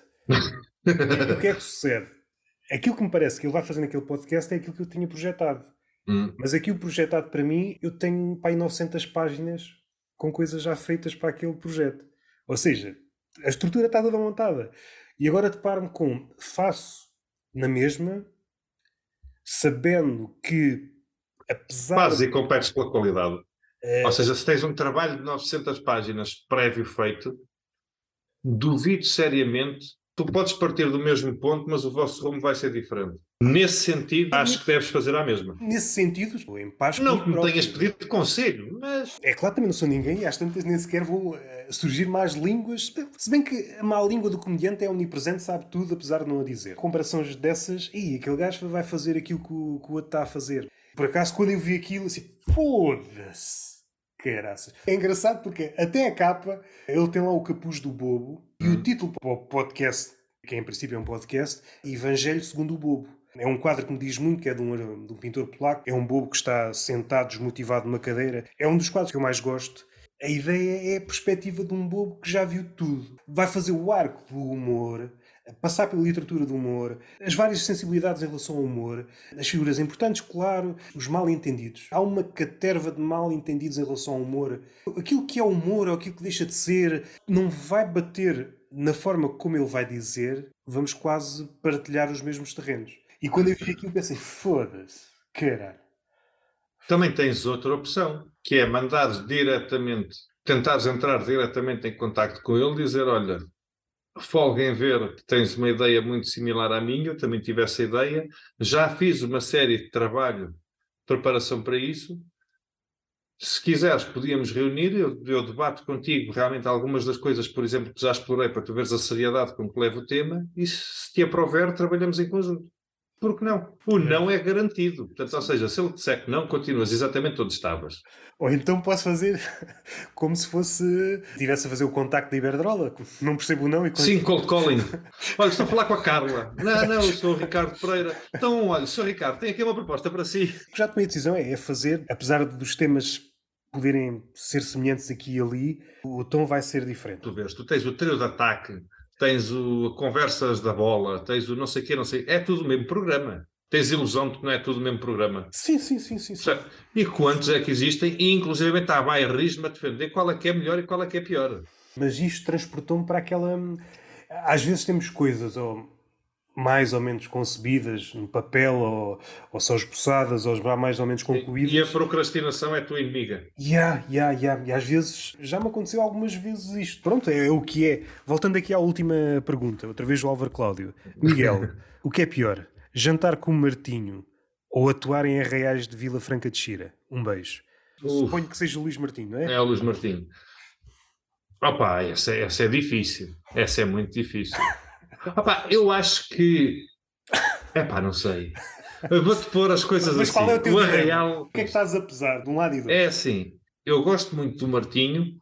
A minha Mas... questão com o Martinho ah. é que eu gosto muito do Martinho em unidoses. Estás a perceber? Tenho muita dificuldade em Aquilo... lidar com uma pessoa tão loquaz como o Martinho por períodos muito alargados de tempo. Ponto assente. E é só isso. Ou seja, se fosse jantar com o Martinho, se ele também tiver a comer, está escolhido, é muito tranquilo. A questão é que, por exemplo, da última vez que jantámos todos com o Martinho, e o Álvaro também estava nesse, também estava nesse jantar, não estava a jantar, mas foi lá ter connosco, e estava o David também, mais pessoal, seguiu-se uma dissertação de uma hora e vinte sobre se uma mulher trans que não fez a cirurgia completa é uma mulher com pila ou um homem com mamas. 90 minutos de debate sobre este tema. É pá, chega uma altura em que tu já te sais puma pelos olhos. Pronto, ponto acendo. O arraial de Vila Franca de Xira, o que é que acontece? E aquilo, atenção, eu até gostei daquilo, eu sinto que aquilo é desafiante e se houver outro, vou, se me convidarem, vou com toda a certeza, porque acho que é, é, um processo de crescimento muito interessante. Agora, imagina o que é que é, tu estás no sítio onde os toureiros vão treinar para depois ir ser toureiros para a praça. Ou seja, aquilo tem lá uma espécie de um mini campo de touros, estás a ver, mas pequenino. Para eles começarem a aprender e não sei o quê, e há um arraial ali, em que ainda antes desse arraial, eu e mais gente somos convidados para atuar, tipo, de, perto da hora de jantar, mas de manhã já houve arraial e andaram tipo, e houve largadas de vacas e andaram tipo a fazer pegas a vacas e a bois e coisas assim do género. E então imagina, para já tens a surrealidade de ter ali um exército de agrobetos, todos com a sua camisinha da Gant, ou da Ralph Lauren, ou da Sakura, ou do Reich Parta, mas todos cagados daquela terra amarela, da Arena de Torres, estás a ver, da Praça de Torres, já todos por, por todo lado, porque andaram a rebolar com os touros por todo lado. Depois começam a chegar as agrobetas, todas, também. Todo o seu panache e savoir-faire a ocupar aquele espaço. E de repente, do nada, com uma banda para tocar música brasileira que faz o check sound e toca umas músicas e não sei o quê, e toda a gente começa a dançar, e depois para a música, vamos começar o stand-up, porque depois é que é o bailarico. Tem logo tudo para correr bem, estás a ver? E então, de repente, nós estamos tipo, em cima de um atrelado de um trator, que era o palco, a atuar para pessoas que estão a olhar para nós com aquele olhar de sim senhor, isto até é giro, mas quando é que começa o bailarico? E pronto, e é isso. A qual é que é a questão? Porque é que eu acho que isto tem valor? Porque eu acho que quando tu conseguires uh, desenvolver uma técnica que permita conquistar a atenção da plateia rapidamente e focá-la no palco, tu descobriste uma ferramenta insubstituível para o resto da tua vida como comediante. Pois é, tentativa e erro até descobrir essa ferramenta. E, portanto, pelo conceito de tentativa e erro, eu estou disponível, chamem-me quando quiserem, eu vou para aí errar muitas vezes ou acertar à primeira, seja o que Deus quiser. Quase como no Dragon Ball, quando treinavam com pesos. Exato. Um, um dia que tiras os pesos, notas a diferença. Meu Deus, tu, tu és o supra-sumo. Falando aqui em coisas com pesos, eu tenho uma ideia, vais-me tu dizer, se tu achas só para rematar, então escolhias, escolhias o Martinho. Escolheu a Real de Alhandra, era isso que okay. de Vila Franca de Xira. Okay. Agora até já estou a pensar em Alhandra, para falar sobre aquilo. diz, diz. Tenho aqui uma pergunta para ti. O que é que tu achavas de se fazer? E atenção, com todo, com o máximo respeito pelos que já existiram e pelos que existem ainda, mas de se fazer um festival de comédia a sério.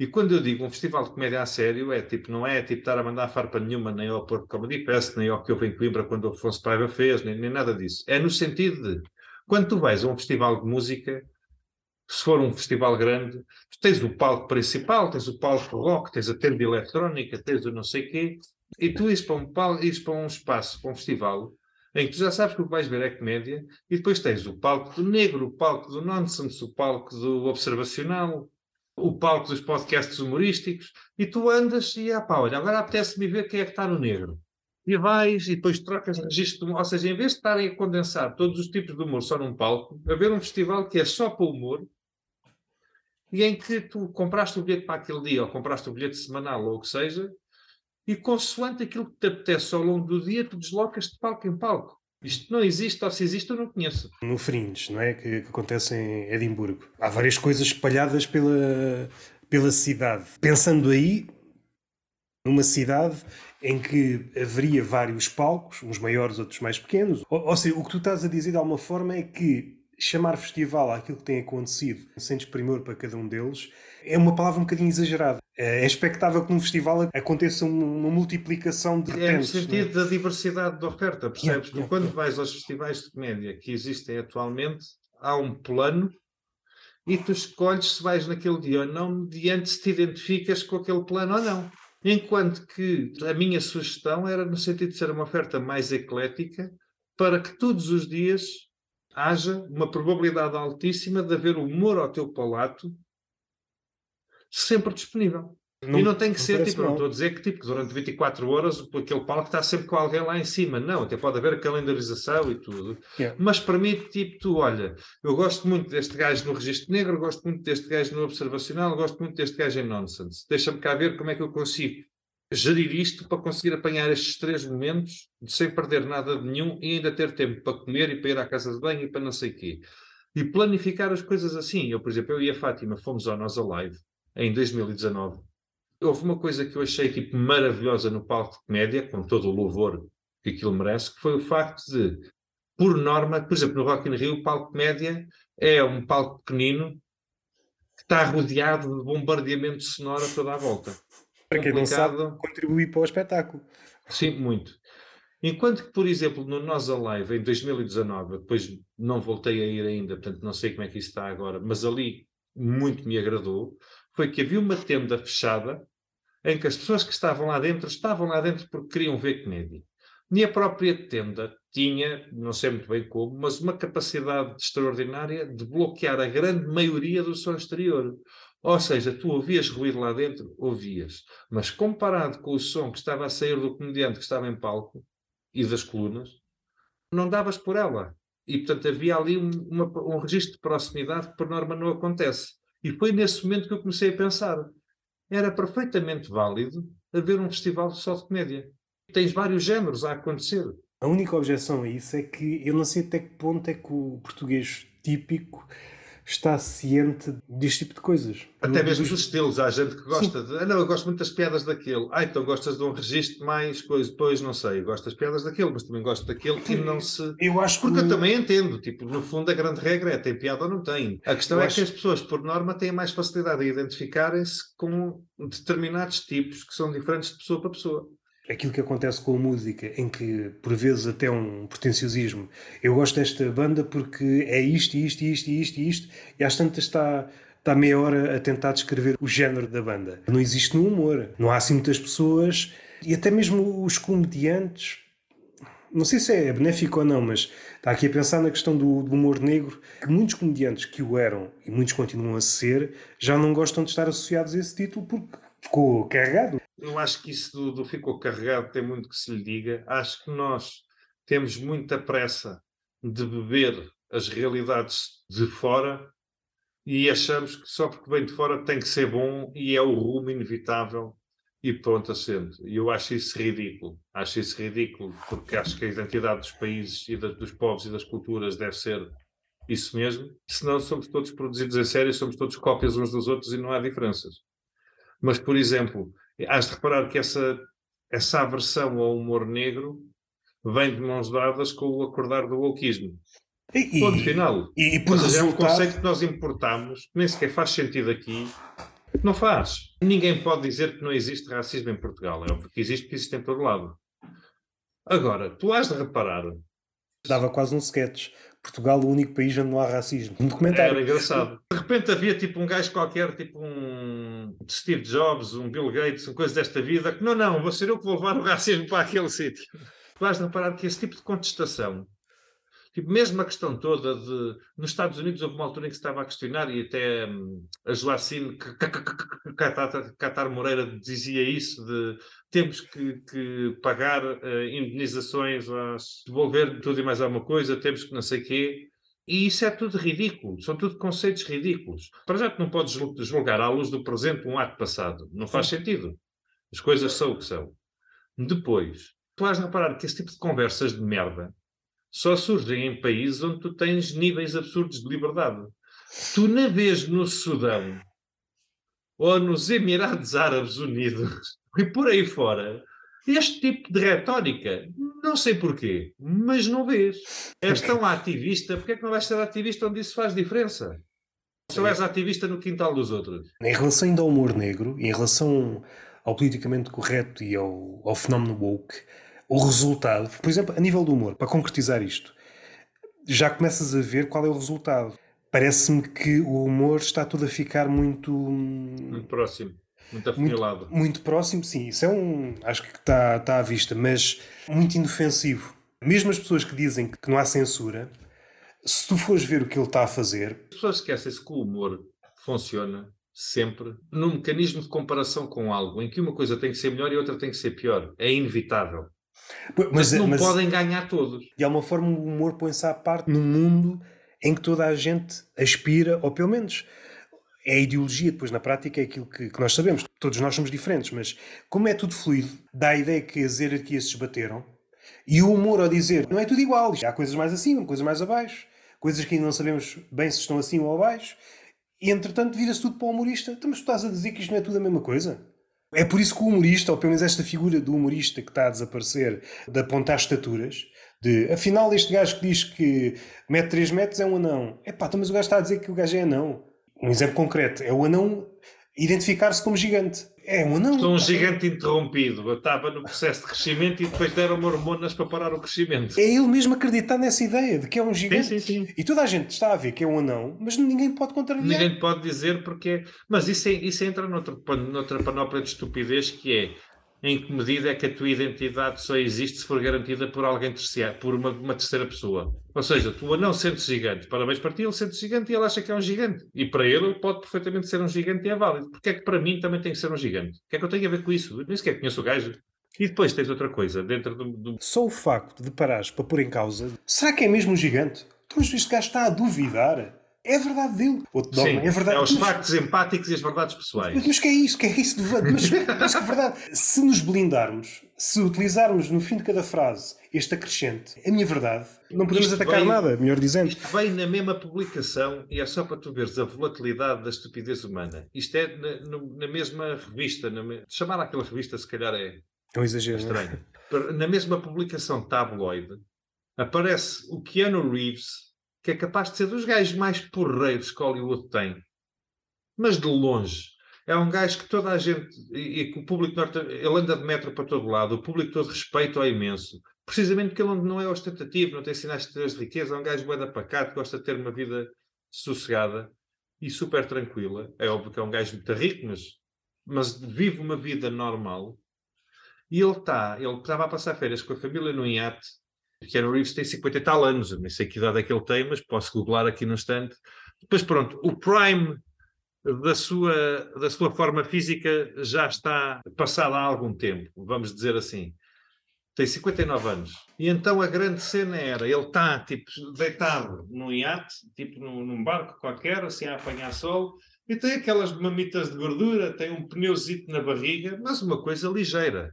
Para alguém que está a chegar aos e 60. enxovalhado. Tipo, a publicação tenta enxovalhar o gajo eh, que, que, tem que fazer exercício, é impressionante como se tornou desleixado e tudo mais. A mesma publicação a seguir a enaltecer a Liesel, que tem obesidade mórbida. Meu Deus, esta foto é tão artística, que maravilha que aqui está. Então quer dizer, aquele gajo com dois pneus é um gordo horrendo e esta mulher que já deve três anos à cova é maravilhosa e extraordinária. E depois vai tirar fotografias, tipo, pousou também por umas fotografias nuas e mais não sei o quê. Meu Deus, o valor artístico disto é inconcebível. E eu, pois é. Inconcebível é, é a palavra que eu escolheria também. Dois Nós de repente achamos que temos que validar, ou melhor, como é que eu ia dizer? Tipo, para proteger os egos super frágeis de gente que se deixou ir por um motivo ou outro, e com isso temos que, que, que enaltecer essa escolha educar as nossas crianças para enaltecer essa escolha também. Com que lata é com um gajo agora? Tipo, imagina isto: uma família woke tem um filho, o filho tem 4 anos e de repente o filho diz que quer comer tipo 4 bolos de chocolate. É pá, isso não podes, faz-te mal, mas eu identifico-me como uma pessoa que come 4 bolos de chocolate. Não, mas olha, isso faz-te mal, olha, podes ficar com diabetes, vais ficar muito gordo. Hum, não é gordo, é, é, positividade corporal e não é diabetes. É eu ser um doce. Eu sou um doce. Mesmo, consegues mesmo... conceber um médico ter que se impedir de dar o diagnóstico a uma pessoa porque o diagnóstico pode ser ofensivo? É, é isso Minha querida, isto aqui não é uma questão de opiniões, é ciência. E a ciência hoje está certa, amanhã pode estar errada, mas à luz da ciência, hoje isto é factual e é assim, e é por isso que se chama ciência. As tuas opiniões não importam para aqui. Se isto para ti é agradável ou desagradável, é completamente inconsequente. Acabou. Faz as pazes com isso. Cresce. Daqueles exemplos que há uns anos diríamos, isto é hiperbólico. Há e atualmente médicos... tens um médico nos Estados Unidos posto em tribunal porque disse a uma paciente e com razão que ela sofria de obesidade mórbida. Olha, ele a chamar-me gordo e a desejar a minha morte. Ele não desejou a tua morte, ele avisou-te é que se não mudas de estilo de vida ela é inevitável. Yeah, yeah, sim, sim, já há vários casos. Seja de médicos, seja de professores no, na questão dos livros, seja... Não é questão de um argumento divergente. Só o facto de pôs em causa... Será que é assim mesmo que estás a dizer? O quê? Estás a, a pôr em causa aquilo que eu estou a dizer é o suficiente. É. Contestares um bocadinho. Estava-me a rir. É, diz, diz. é porque eu tinha aqui um alerta e então eu ia te dizer: olha, estamos a 10 minutos de estar a gravar há duas horas.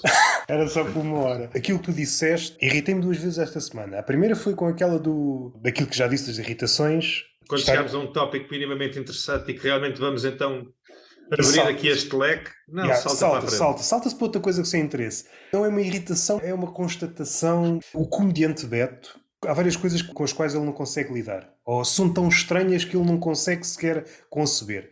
E uma dessas coisas Quando tu dizes comediante Beto, estamos a falar tipo de alguém com um registro tipo Salvador Martinha. Salvador percebes? Martinha, exatamente, dessa esfera. E mesmo esses comediantes, quando dizem que não são betos, eu aqui até posso fornecer vários exemplos como detectar um beto. Como é que essa pessoa entende a velhice? Quando se atira para falar da velhice, aí percebes o que é que é um beto e o que é que não é um beto. Se quiseres outra nomenclatura, quem é muito privilegiado e quem não é. Para o privilegiado, a ideia de morte é uma abstração suprema e da velhice. Eles tentam formular um pensamento à volta deste tema e não conseguem. É uma coisa que, e, e, e de alguma forma, até então, é por isso que os muitos dos ricos ou milionários passam dos cornos no final, porque façam o que fizerem, a morte chega, não é? Mas eu trabalhei a minha vida toda, não yeah. andei a fazer aquilo que queria, andei a amelhar dinheiro, a fazer a minha fortuna e agora vou morrer como os outros. Isto não pode ser. Vai ser comido pelos vermes como os outros, então. Vou morrer como a plebe. Uma vida toda a distanciar-se dos outros, ver os outros quase como background e às vezes. Hum às vezes até se chateia, os pobres no background são tirados em Photoshop. De vez em quando surge uma espécie de tratamento que visa aumentar a longevidade. Quando uma pessoa dessas tenta falar da morte ou da velhice, para mim faz-me rir. Estás a expor realmente o teu privilégio, vou utilizar aqui sim, um palavreado sim. caro ao nosso amigo Diogo, eh, estás a expor o teu privilégio de uma forma explícita. Nem consegues conceber a ideia de morte. Eu sei sim, que é uma sim. ideia difícil e mesmo as cabeças mais capazes uh, sentem dificuldades. Está tão distante esta ideia de morte. Para uma pessoa que vive no submundo, ou que vive com dificuldades, ou que vive no. Aliás, podemos dividir isto em várias categorias. Para quem tem uma vida de merda, a morte é a liberdade suprema. É e portanto, essa pessoa até anseia pela morte se eu preciso. Nunca mais chega, parte à minha vida, porque é que eu não morro já? De uma forma direta ou indireta, contactaste com a morte. Direta, em princípio, só morres uma vez. Em princípio. A segundo as estatísticas, é assim que tem acontecido. Mas já conviveste com mortes de familiares, já conhecidos, amigos. E depois há pessoas que estão numa bolha. Uma criança, há uma palavra que ela desconhece. Quando repetes quatro vezes uma palavra, ela perde sentido. Sim. Também, mas é, é mais naquele. Quando a criança pela primeira vez experimenta aquela palavra e é como se estivesse ah. a saborear a palavra. Morte.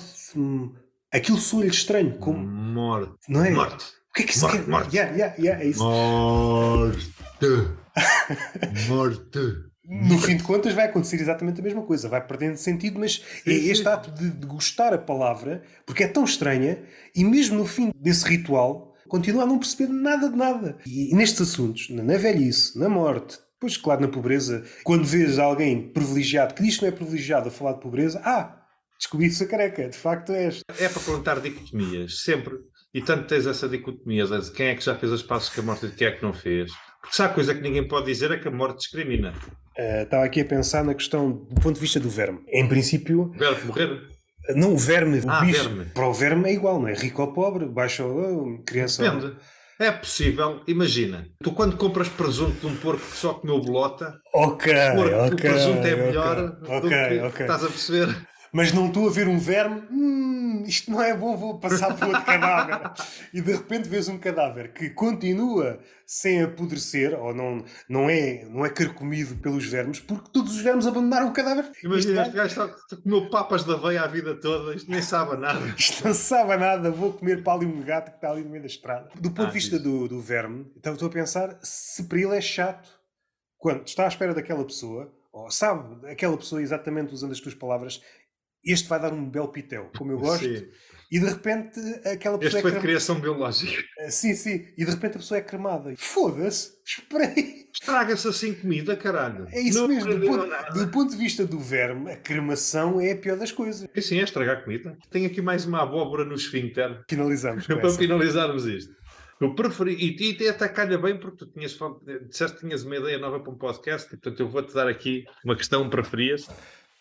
Tu preferias ter um programa tipo de, de, entrevistas, tipo um talk show em que tens um convidado e entrevistas o convidado, estás a ver o estilo?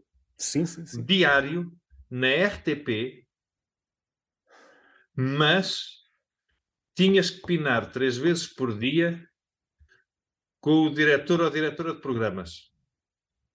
Quem é diretor? Não faço ideia, não sei se é um diretor ou uma diretora, ou se é um. Imagina, se, se não houver um diretor e for tipo um colégio de diretores, opá, olha, vais ter muita queca para dar. Ou é uma orgia de uma vez, uma coisa qualquer assim de género, mas pronto, mas estás a perceber a ideia? Ou ter um talk show, mas que não é na televisão, é na Rádio Renascença, em que não tens que pinar com ninguém para ele acontecer. Que é pena. mas todos os teus convidados são membros do clero e defensores da pedofilia. Parece-me fácil. Não estou a ver dilema nenhum. Para a primeira. uh, não, não me parece. Não sei, porque de uma perspectiva humorística, teres um talk show em que estás constantemente a entrevistar pedófilos, sim, é, pode ter do ponto de vista questão. humorístico, estamos a chegar a um ponto em que parece tudo igual e de repente, qual é o conceito?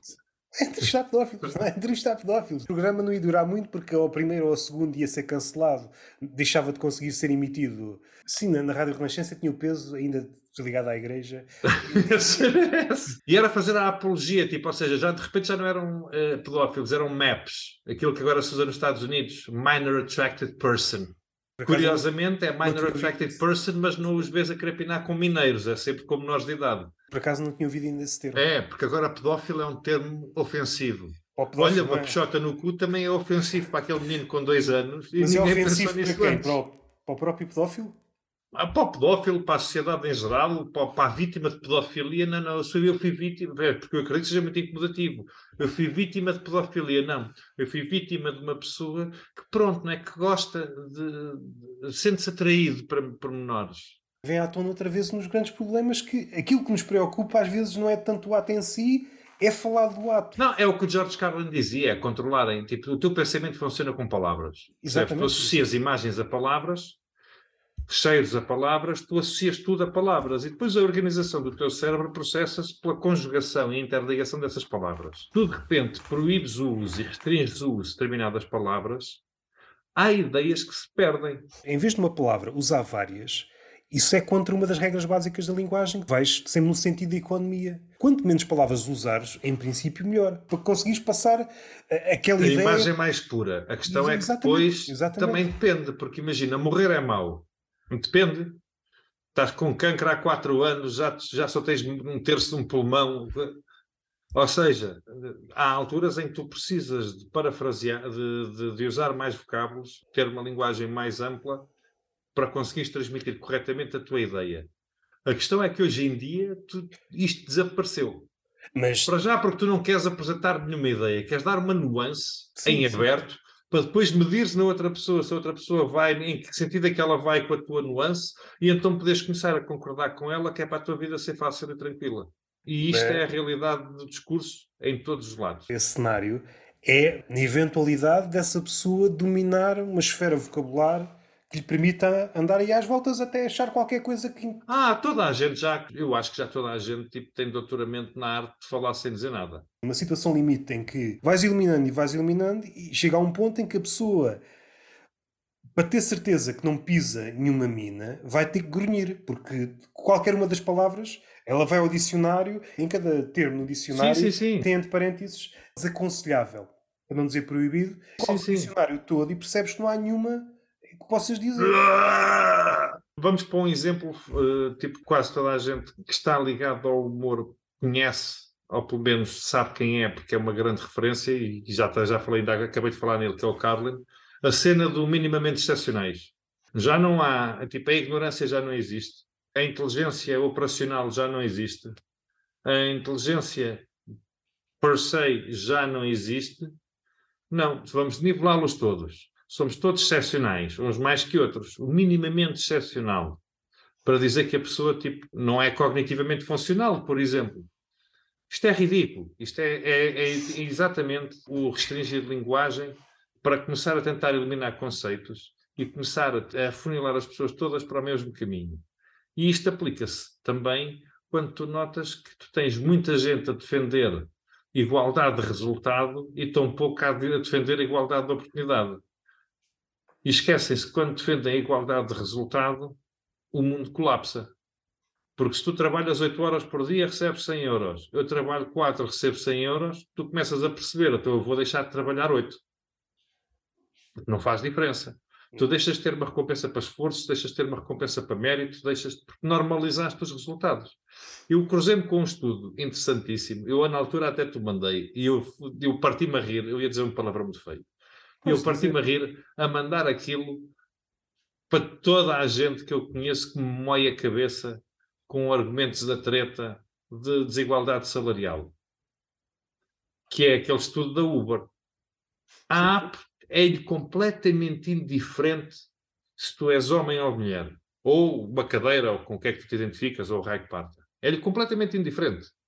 Para a app, a única coisa que importa é quantas viagens é que tu fizeste, quantos serviços é que cumpriste, quanto dinheiro é que geraste. E tu recebes uma parcela disto. Ponto. Quando de repente começaram a acusar a Uber de ser, de ser discriminatória porque havia desigualdade salarial entre mulheres e homens na Uber. E então foi-se pegar nos dados. Aquilo é a app, a app tem que estar ligada, aquele registra. O que é que acontece? Primeiro ponto de desigualdade salarial. Os homens trabalham mais horas do que as mulheres. Meu Deus, quem é que havia de ter pensado que isto acontecia? Segundo ponto de desigualdade salarial. Os homens, por questões económicas, preferem tipo, fazer sempre os horários que pagam mais. Ou seja, tens muito mais homens a fazer o turno da noite do que tens mulheres a fazer o turno da noite, que é o turno que paga mais. E por último, last but not least, nós somos selvagens. Nós não pomos, nós nem sequer pensamos na nossa segurança. Sejamos honestos, nós guiamos mais depressa. Não respeitamos limites de velocidade, passamos vermelhos, cagamos em stops. E, portanto, no mesmo espaço de trabalho, cumprimos mais viagens. Tipo, é, mesmo, é um dado mesmo que eles chegaram à conclusão. Os condutores Uber masculinos fazem mais viagens por hora do que os femininos. E depois tentarem colar isto com uma espécie de discriminação feminina é ridículo. É, é a app que é racista. Ensinaram a app a ser discriminatória. Mas isso daria mais umas horas de conversa. Eu acho que o problema começa logo no facto de muita gente se apegar à ideia de identidade. Eu acho que não é bem isso. Eu acho é que as pessoas são aversas à questão de responsabilidade. Eu ganho menos, mas não é culpa minha. É estes fatores externos todos que me estão a perseguir e a prejudicar. Eu podia trabalhar mais, mas eu não quero. O que eu quero é. Percebes? Vai beber aquela ideia de vitimização. Sim. Para essas pessoas, o mundo é um sítio tremendamente hostil. Porque faças o que fizeres, és vítima. Sais de casa, uhum. és vítima. Faças o que fizeres, és vítima. Tu lembras-te do Vanilla Ice, o rapper do Ice Ice Baby? Sim, sim, recordo. Ele próprio também era uma vítima, por isso é que o rap dele era uma merda. Era vítima do facto de ter pais com dinheiro e de ter crescido num meio tipo completamente protegido, e então ele não sabia, não entendia o conceito de rap, nem conseguia rapar como os outros. Portanto, no fundo, ele, no, auge do seu privilégio, também foi prejudicado e era uma vítima. Se pegarmos nessa ideia e começarmos a criar, vá, à falta de melhor termo, a identidade. Identidade como uma espécie de divisão cheia de gavetinhas, onde nós vamos guardando coisas que nós achamos que nos fazem maiores do que somos. Ah, estás a falar da dicotomia de identidade de grupo contra a identidade individual. Ou seja, tu exacerbares a tua posição ao inserir-te num grupo e começares a fechar a janela que te define para dentro desse grupo tentar estar numa hierarquização cada vez mais alta. Seja em grupo, seja o indivíduo, grande parte destas coisas são doenças do eu é acreditar realmente que tu tens uma importância exacerbada e tudo o que dizes são verdades absolutas, tudo o que hum. fazes são verdades absolutas, porque do eu, que é o epicentro. E esquecem-se que, no fundo, somos todos peidos da criação. É um peido. A gente é... apareceu, temos cheiro durante um bocado de tempo e vem uma altura que a gente dissipa e tudo desaparece. Esta é uma das formas de perceber porque é que a comédia é tão mal vista para esse tipo de pessoas. Toca nesse, nesses pontos Sim, todos mas e é, vai é a chamar a atenção. É a Sim. distância em relação ao eu. Tu não podes estar fechado em ti, porque caso contrário não consegues eh, fazer comédia. Para a maioria dessas pessoas, tudo que elas têm, esse aglomerado de ficções que elas foram construindo à volta do eu não concebem que alguém dê um passo atrás e perceba que aquilo é ridículo. Porque, de facto, o pior dos pronomes é o eu. Daqui para a frente, acreditar num cenário destes, eh, não sei se alguém já pensou nisto, aquela imagem, talvez muito tratada na revista portuguesa, que é o bêbado que às tantas está a falar com o candeeiro. Tem que usar muito é que... seu Palerma, tem lume, sim. sim. Mas em vez de perguntar ou qualquer coisa como é que te chamas ou algo, qual é o teu pronome? Certamente isto vai acontecer no mundo dito real. Pessoas que se embedam que às tantas estão a falar com um candeeiro e em vez de perguntar qual é o nome. Olha, não é te quero pronome? ofender, diz-me quais é que são os teus pronomes. é exato. Isto parece hiperbólico, mas certamente isto vai acontecer. É só uma questão de tempo. Já acontece em vários sítios, a questão é essa. Não na nossa esfera de realidade, porque eu vivo no meio pequeno e o teu meio também é pequeno nove meses do ano. Eu acredito que isso seja uma coisa que já está mais do que implementada, por exemplo, em Los Angeles. Mas mais do que implementada. Achas que Não os tenho bêbados. dúvida nenhuma. Achas que os bêbados em Los Angeles. Até porque com o custo de vida em Los Angeles e o custo da comida e tudo, os bêbados são só aqueles que têm mesmo muito dinheiro. Os outros nem dinheiro para álcool têm. É diferente. É triste chegar a sem-abrigo. eh, Sim, já- e nem dinheiro para vir de pacote a ver. Os Estados Unidos está-se a transformar na capital dos sem-abrigo. É um bocado. E depois eh, está todo aquele saudosismo que passa, de que lá é que se vive bem, aquilo é o sonho americano que todos temos, e esquecem-se que se um gajo levasse um drone para lá e filmasse aquilo continuamente, que aquilo é, é absurdo. Não, aquilo não faz bem a ninguém. São centenas de milhares de pessoas a viver na rua, espalhadas por todo o lado, sem condições nenhumas. E isto é que é normal, isto é que é. Vamos copiar o que os gajos estão a fazer, que isto é que é bom. A gente quer aquilo cá também. Só a questão dos sem-abrigo, eu acho que revela muito da- das estruturas atuais. Eu recordo-me, já não sei qual foi o livro, eu sei que era um filósofo a falar sobre o tema dos sem-abrigo nos Estados Unidos, em que criou-se uma, uma grande estrutura para ajudar os sem-abrigo. Me- Mesmo supondo que são todos, e não são voluntários, não são, porque os cabecilhas estão-se a fazer pagar. Entretanto, todo o dinheiro que entra, que é muito, é só para suportar a estrutura e não chega nada aos sem-abrigo. Para ajudar as pessoas. E isto- isso é hilariante. Vamos ajudar os sem-abrigo, mas tem que ser uma coisa em grande, que é para salvar muitos. E então, de repente, só preciso, tens tipo 300 recursos humanos que dependem de ti para o ordenado, É tens mesmo. não sei quantas empresas de catering que dependem de ti para fa- fa- facultar a alimentação, tens uma série de despesas fixas que tens que as defender, tens que as pagar todos os meses, e agora dinheiro efetivamente para andar no terreno a recolher estes gajos. É pá, não há. Olha, E às tantas- comprar um autocarro já não havia dinheiro. E às tantas já estão a pedir dinheiro aos sem-abrigo para financiar a estrutura. Modelo de subscrição. Em jeito de remate, queres recomendar alguma coisa? Alguém? Assim, uma pessoa, olha, tu tens um que, que eu não sei se já veio cá, se não, o Pedro Soares, já falaste com ele. Convidei-o para, para vir cá nos próximos tempos. É um gajo muito porreiro. Ele é ruivo, pronto. Aquilo nem é bem uma pessoa. Mas Pois, sim, sim, sim. é um gajo engraçado, é uma pessoa que eu acho que com quem tu vais gostar de conversar e que era a recomendação que eu te deixava. O Stu também. Porque depois o resto é tudo gente que, que eu, sei- eu sei que tu já falaste com eles. Portanto, não vale a pena estar a recomendar outra vez. Por acaso vou repetir aqui algumas pessoas, mas sim, interessa-me sempre falar eh, contigo, já, já sei. Gajo se convidar.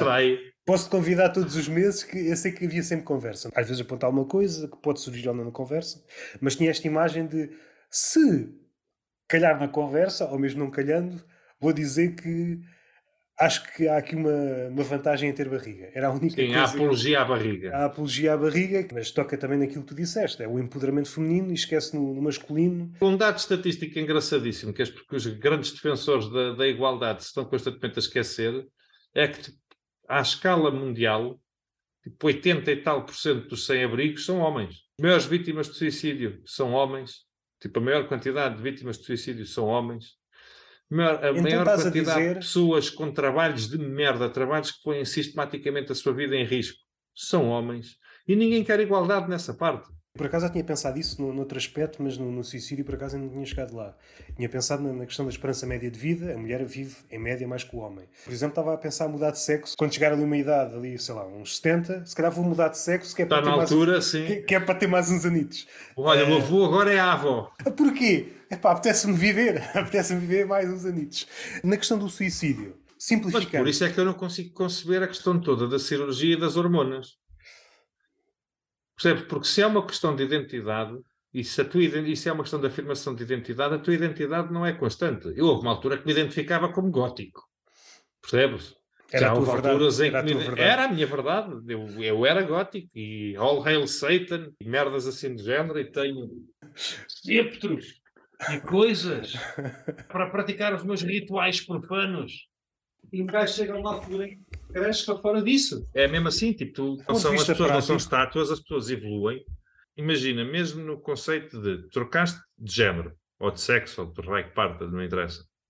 Ao fazeres essa transição, fecharem-te as portas no sentido de te tornarem dependente de produtos químicos e com muitas complicações e que quase impossibilidade de retorno ao que eras antes, isto só quer dizer que a decisão é económica e nunca foi de direitos humanos. É a questão de criar ali, mais uma vez, não havia de convencer as pessoas a comprar uma coisa que não precisam. Neste caso é o quê? São as hormonas, para fazer a sua afirmação de identidade de género, num modelo pinga-pinga, que é quase uma subscrição, porque todos os meses precisa daquela merda, senão começa a crescer barba nas mamas novas ou uma coisa qualquer do género. É uma questão meramente económica e a cena que me chateia é as pessoas que eu reconheço como sendo inteligentes o suficiente para chegar a este ponto e não conseguem entender isto. Isso chateia-me profundamente. Então, acabamos neste clima. Estás chateado, eu já me irritei e está feito. E pronto, e chegámos à conclusão que, sim senhora, que tu quando chegares a velho, e eu provavelmente também, vamos trocar de género para mulheres, mas sem hormonas, é só para aumentar a esperança média de vida. Sim. Sem hormonas e sem bisturi. A nossa pirâmide etária está a ficar uma pirâmide invertida. Eu não sei se já somos o, o país com mais velhos do mundo. Eu sei que estamos no top. Não. O Japão, sei... se garantidamente, tem mais que nós. Mas, mas, sei que estamos para aí no top 5. Não te sei dizer. Uh, recordo de, de, ler um artigo no, no Expresso. Quantidade... O Japão e a China estão piores que nós. Porque basta tu pensar, só a China com a política do filho único quer dizer que para cada dois velhos há uma criança. Não se aplica transversalmente no país inteiro, porque houve gente que cagou para a lei, mas na sua grande maioria houve muita gente que cumpriu e, portanto, só esses estão desgraçados mas... garantidamente nos próximos 40 anos, 50, vão ter problemas demográficos tipo gravíssimos, mas sem eu, sombra dúvida. Eu e gosto, o Japão também. Eu gosto de imaginar, gosto de imaginar um país só com velhos. Eu também.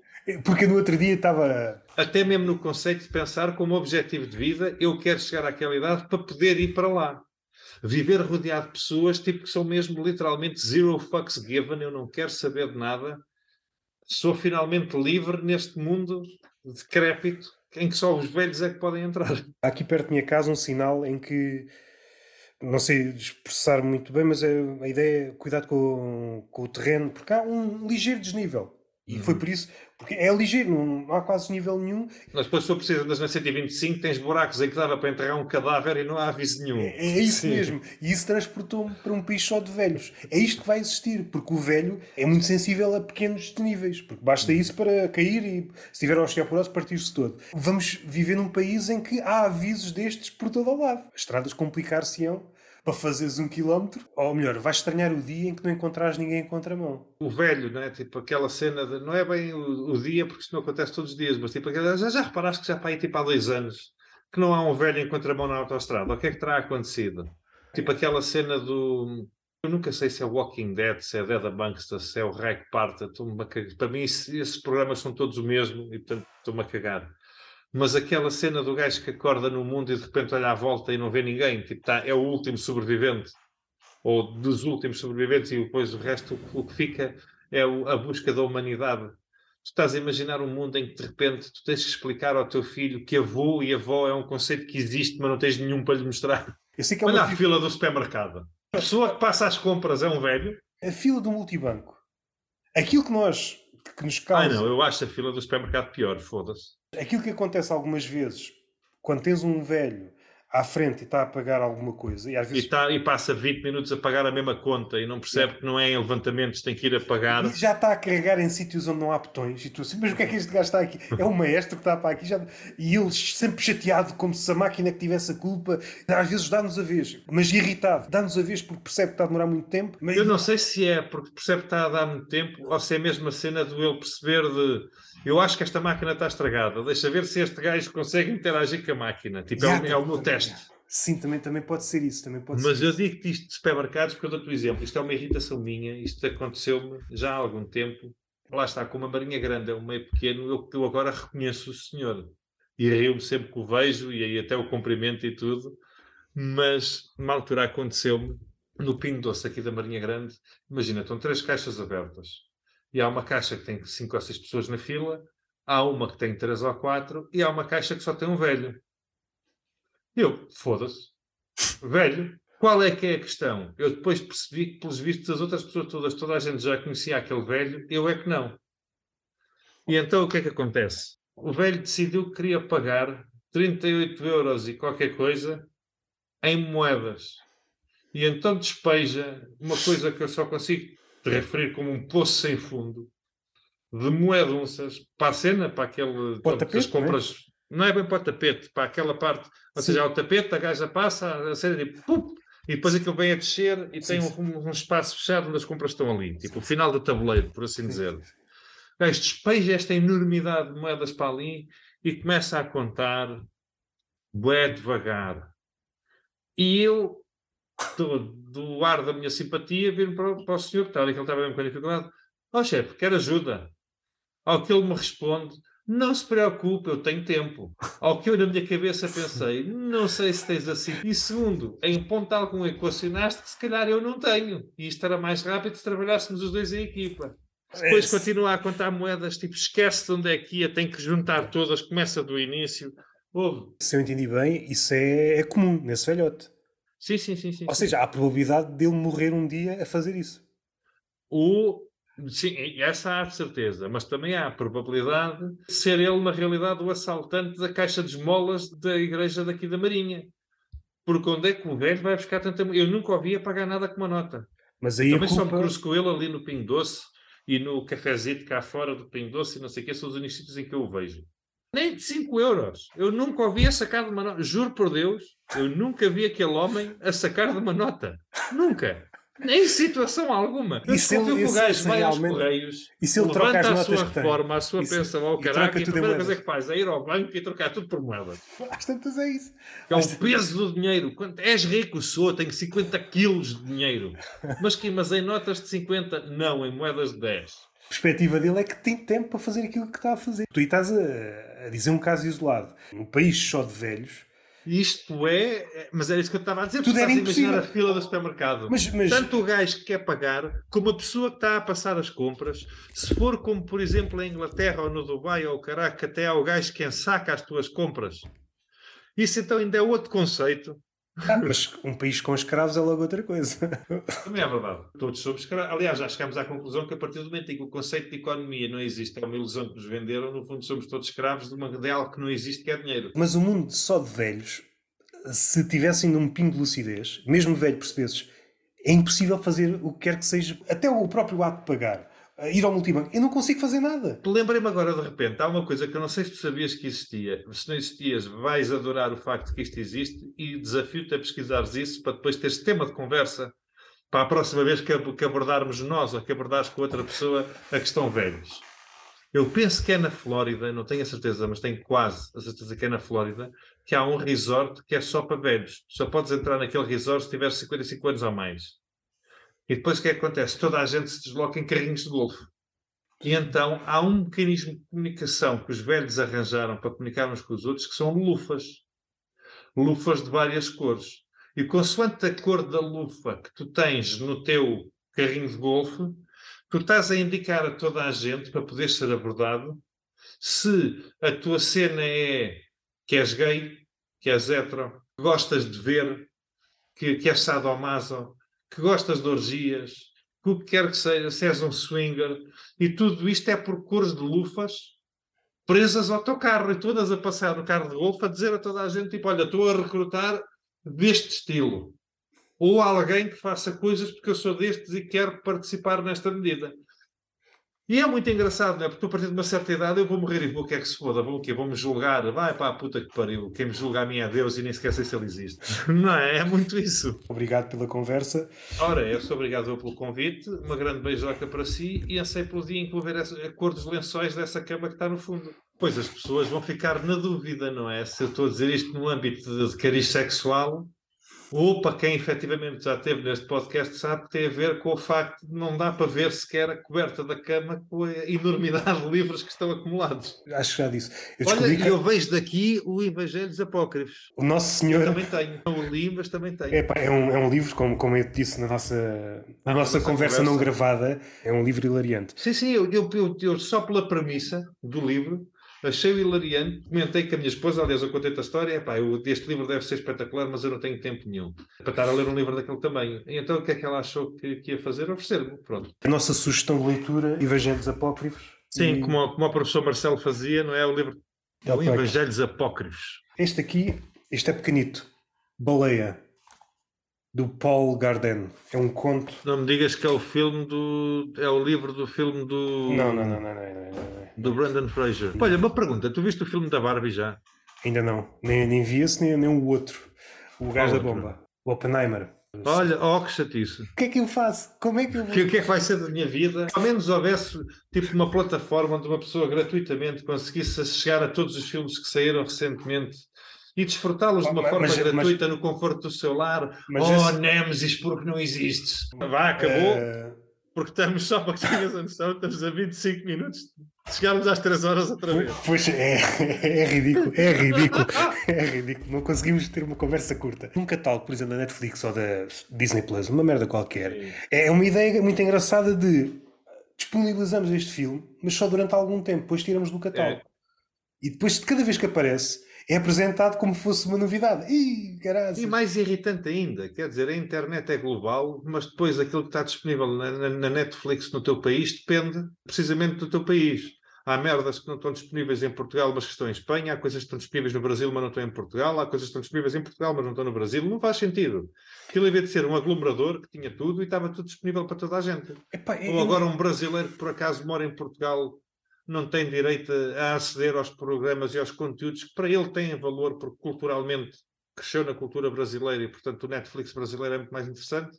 Mas como a IP dele agora é português, porque ele emigrou, agora, meu amigo, acabou-se a mama. Acabou-se a mama, não temos aqui nada das coisas que tu gostas de ver. É pá, não. Essa cena de tirar e voltar a pôr no catálogo, vende-te a ideia, tens acesso a isso tudo, mas tens, tens e não tens, tens quando eles querem. Há uma ilusão de controlo no modelo de subscrição para te obrigarem a pagar todos. Ai não, olha, saiu outra vez, ai tem que coisa. Não, pois eles não. Game of Thrones saiu a nova temporada, isto já nem existe. Tem que subscrever, senão. Meu Deus, e, e às vezes mandam mensagem, eu só tenho. Por acaso agora tenho o Disney Plus porque o meu irmão deu mas esta cena do Euro em 99 durante 3 meses. Sim, sim, mas. Não te esqueças eu... tens de cancelar aquilo para aí a meio do terceiro mês, são depois 5,11 paus. Sim, sim, isso é como todos. Mas eu, assim, de repente olhei para aquele catálogo. O catálogo é muito fraquinho, pá. É, um bocado. Para quem não gosta de Star e é Wars. E... e... não é só isso. O catálogo. É, está muito fraquinho, pá. Tu lembraste daquele índice? Quase uma andota. Mas eu li aquilo, a única coisa que me deu vontade de ver foi as curtas do Mickey, as primeiras curtas. Não me apetece ver nada disto aqui. Desconfio que aquilo que, a, que o Disney Plus, mais tarde ou mais cedo, vai enfrentar o mesmo dilema que, que o basquetebol feminino nos Estados Unidos, por exemplo. Vai haver uma altura em que vão ter que ser confrontados com a sua própria mortalidade e com o facto de não gerarem interesse suficiente para aquele modelo ser rentável. Porque em termos de indicadores daqueles indicadores de empresa que os gajos inventam agora, que não fazem sentido nenhum, mas é de quão inclusiva é a tua empresa e de quão os indicadores sociais, a Disney rebenta todos. E depois tu vais ver as grandes produções que têm feito e está toda a gente a cagar na boca daquilo. Ninguém tem paciência. As séries que têm sido em catadupa sobre o universo Star Wars, a imagem que me dá, pelo menos o burburinho, aquilo move muita gente. Has de reparar que se tu fores ver isso com dados reais, de subscritores ativos, pessoas que efetivamente vêm, pessoas que vêm até ao fim por aí fora, tu notas que é um, é um sistema de morte anunciada, percebes? Ou seja, tu tinhas um universo de interessados muito grande, mas o caminho é sempre a descer. De alguma forma é isso que acontece, por exemplo, com o universo da Marvel, também é isso que está a acontecer. Marvel, a DC, tipo essas produções, algumas delas também porque eram mais pequenas à partida. Por exemplo, tu tens Image, tens Top Cow, tens, tens uma série de labels de BD que as pessoas não conhecem, que são mais de submundo. Mas, mas que estão a ganhar, agora a ganhar força, porquê? Porque são impregnáveis a esta contaminação externa de, de uma série de conceitos que não fazem sentido, seja o wokeismo, seja outras coisas. Percebe? Enquanto por exemplo, tu na Marvel, tu neste momento tens tipo, uma série de vazios e de contra-argumentos que não fazem sentido. Por exemplo, a Wonder Woman tem uma, toda uma luta, todo um processo de desenvolvimento para conseguir controlar os seus poderes, e depois, de repente, noutro filme, quando ela era adolescente, espancava toda a gente, ninguém pedia nada contra ela, ela nem sequer precisava treinar. Opa, as duas coisas não podem ser verdade em simultâneo, é o primeiro ponto. Segundo, toda a gente sabe que na jornada do herói, a luta contra a adversidade é um passo importantíssimo na assunção do herói. É, mais uma vez, tirar o lobo mau da equação. Sim, sim, sim. Há, há toda uma coisa. Mas porquê? Porque no, no, segundo filme a grande teoria é porque ela é uma mulher forte, empoderada e independente, então ela já arrebentava tudo à partida. Frente à adversidade, eu não sabia bem se era capaz, e de repente tipo, apareceu esta situação completamente adversa, e eu só com a minha força de vontade e a minha determinação eu enfrentei-a, analisei-a e superei-a. E agora posso dizer com orgulho: sou uma mulher livre, forte e independente sem props. Tipo, completo, percebes? Tipo, espetacular. E agora, para terminar mesmo a sério, assim nível de comédia, a última coisa que viste. E terminamos com isso. A última coisa que vi foi o especial do o que está na Netflix do CK. Em termos de coisas compridas, não é? é isso sim, sim, sim, sim, sim, sim. Porque eu vejo muitos, muitos vídeos de 5 e de 8 minutos e o caralho no YouTube de comédia, então passo muito tempo a ver coisas dessas. Uh, sim, sim, sim, mas, mas às vezes também é, às vezes é a partir daí que, se for alguém desconhecido, é a partir daí que depois vais ver o que é que a pessoa tem para trás. Tem para trás ou para a frente, no sentido, mas trabalhos mais completos. Olha, James Acaster está muito bom. Lançou algum agora recentemente? Não, não, do, na globalidade da, ah. da matéria dele, dos, dos temas, dos tópicos dele, há comediantes que tu notas que têm um pico e depois crescem e não sei o quê, e aquele por acaso é um gajo que eu acho que tem sempre é muito nonsense, é muito disparado, mas, mas, mas é o, é sempre hilariante de uma ponta à mas outra. Mas o Icaster acho que trouxe, trouxe aqui uma frescura hum, ao jogo. Por exemplo, o CK nota-se. É claro que estamos a falar de um nível elevado ainda, mas já se começa a notar uma decadência. Eu no último especial dele senti alguma decadência na forma como ele aborda os tópicos. O CK de há uns tempos não abordava daquela forma. Pudera, mas o Siqueira há uns tempos masturbava-se com muito mais frequência e orgulho e, portanto, tinha ali um veículo para desanuviar a sua tensão que agora não tem. Ou seja, se tudo a é idade sua... também é um posto, o confronto com a sua própria mortalidade também é um posto, o facto das filhas dele agora já começarem a estar numa idade em que se calhar podem ser vítimas de alguém como o pai ou como os amigos do pai, também já fica um bocado incómodo. Há toda uma série de problemas, não é? Então estás a dizer e eu vou simplificar. Se um curso da Bang ou similar quiser ter sucesso, ou supondo que tem mais sucesso ainda, é haver uma espécie de módulo para a masturbação. Porque sem isso, o comediante hum, não vai chegar ao seu pico. Sim, sim. É, tipo, é a maneira correta de chegar de libertares as tuas frustrações. Não podes ser frustrado para chegar ao topo. Tu tens que ganhar distância das tuas frustrações para as poderes partilhar com o público e rir-te delas juntamente com o público. E uma das formas é através da masturbação. Não é uma das, é a única forma. a única. e agora podes fechar.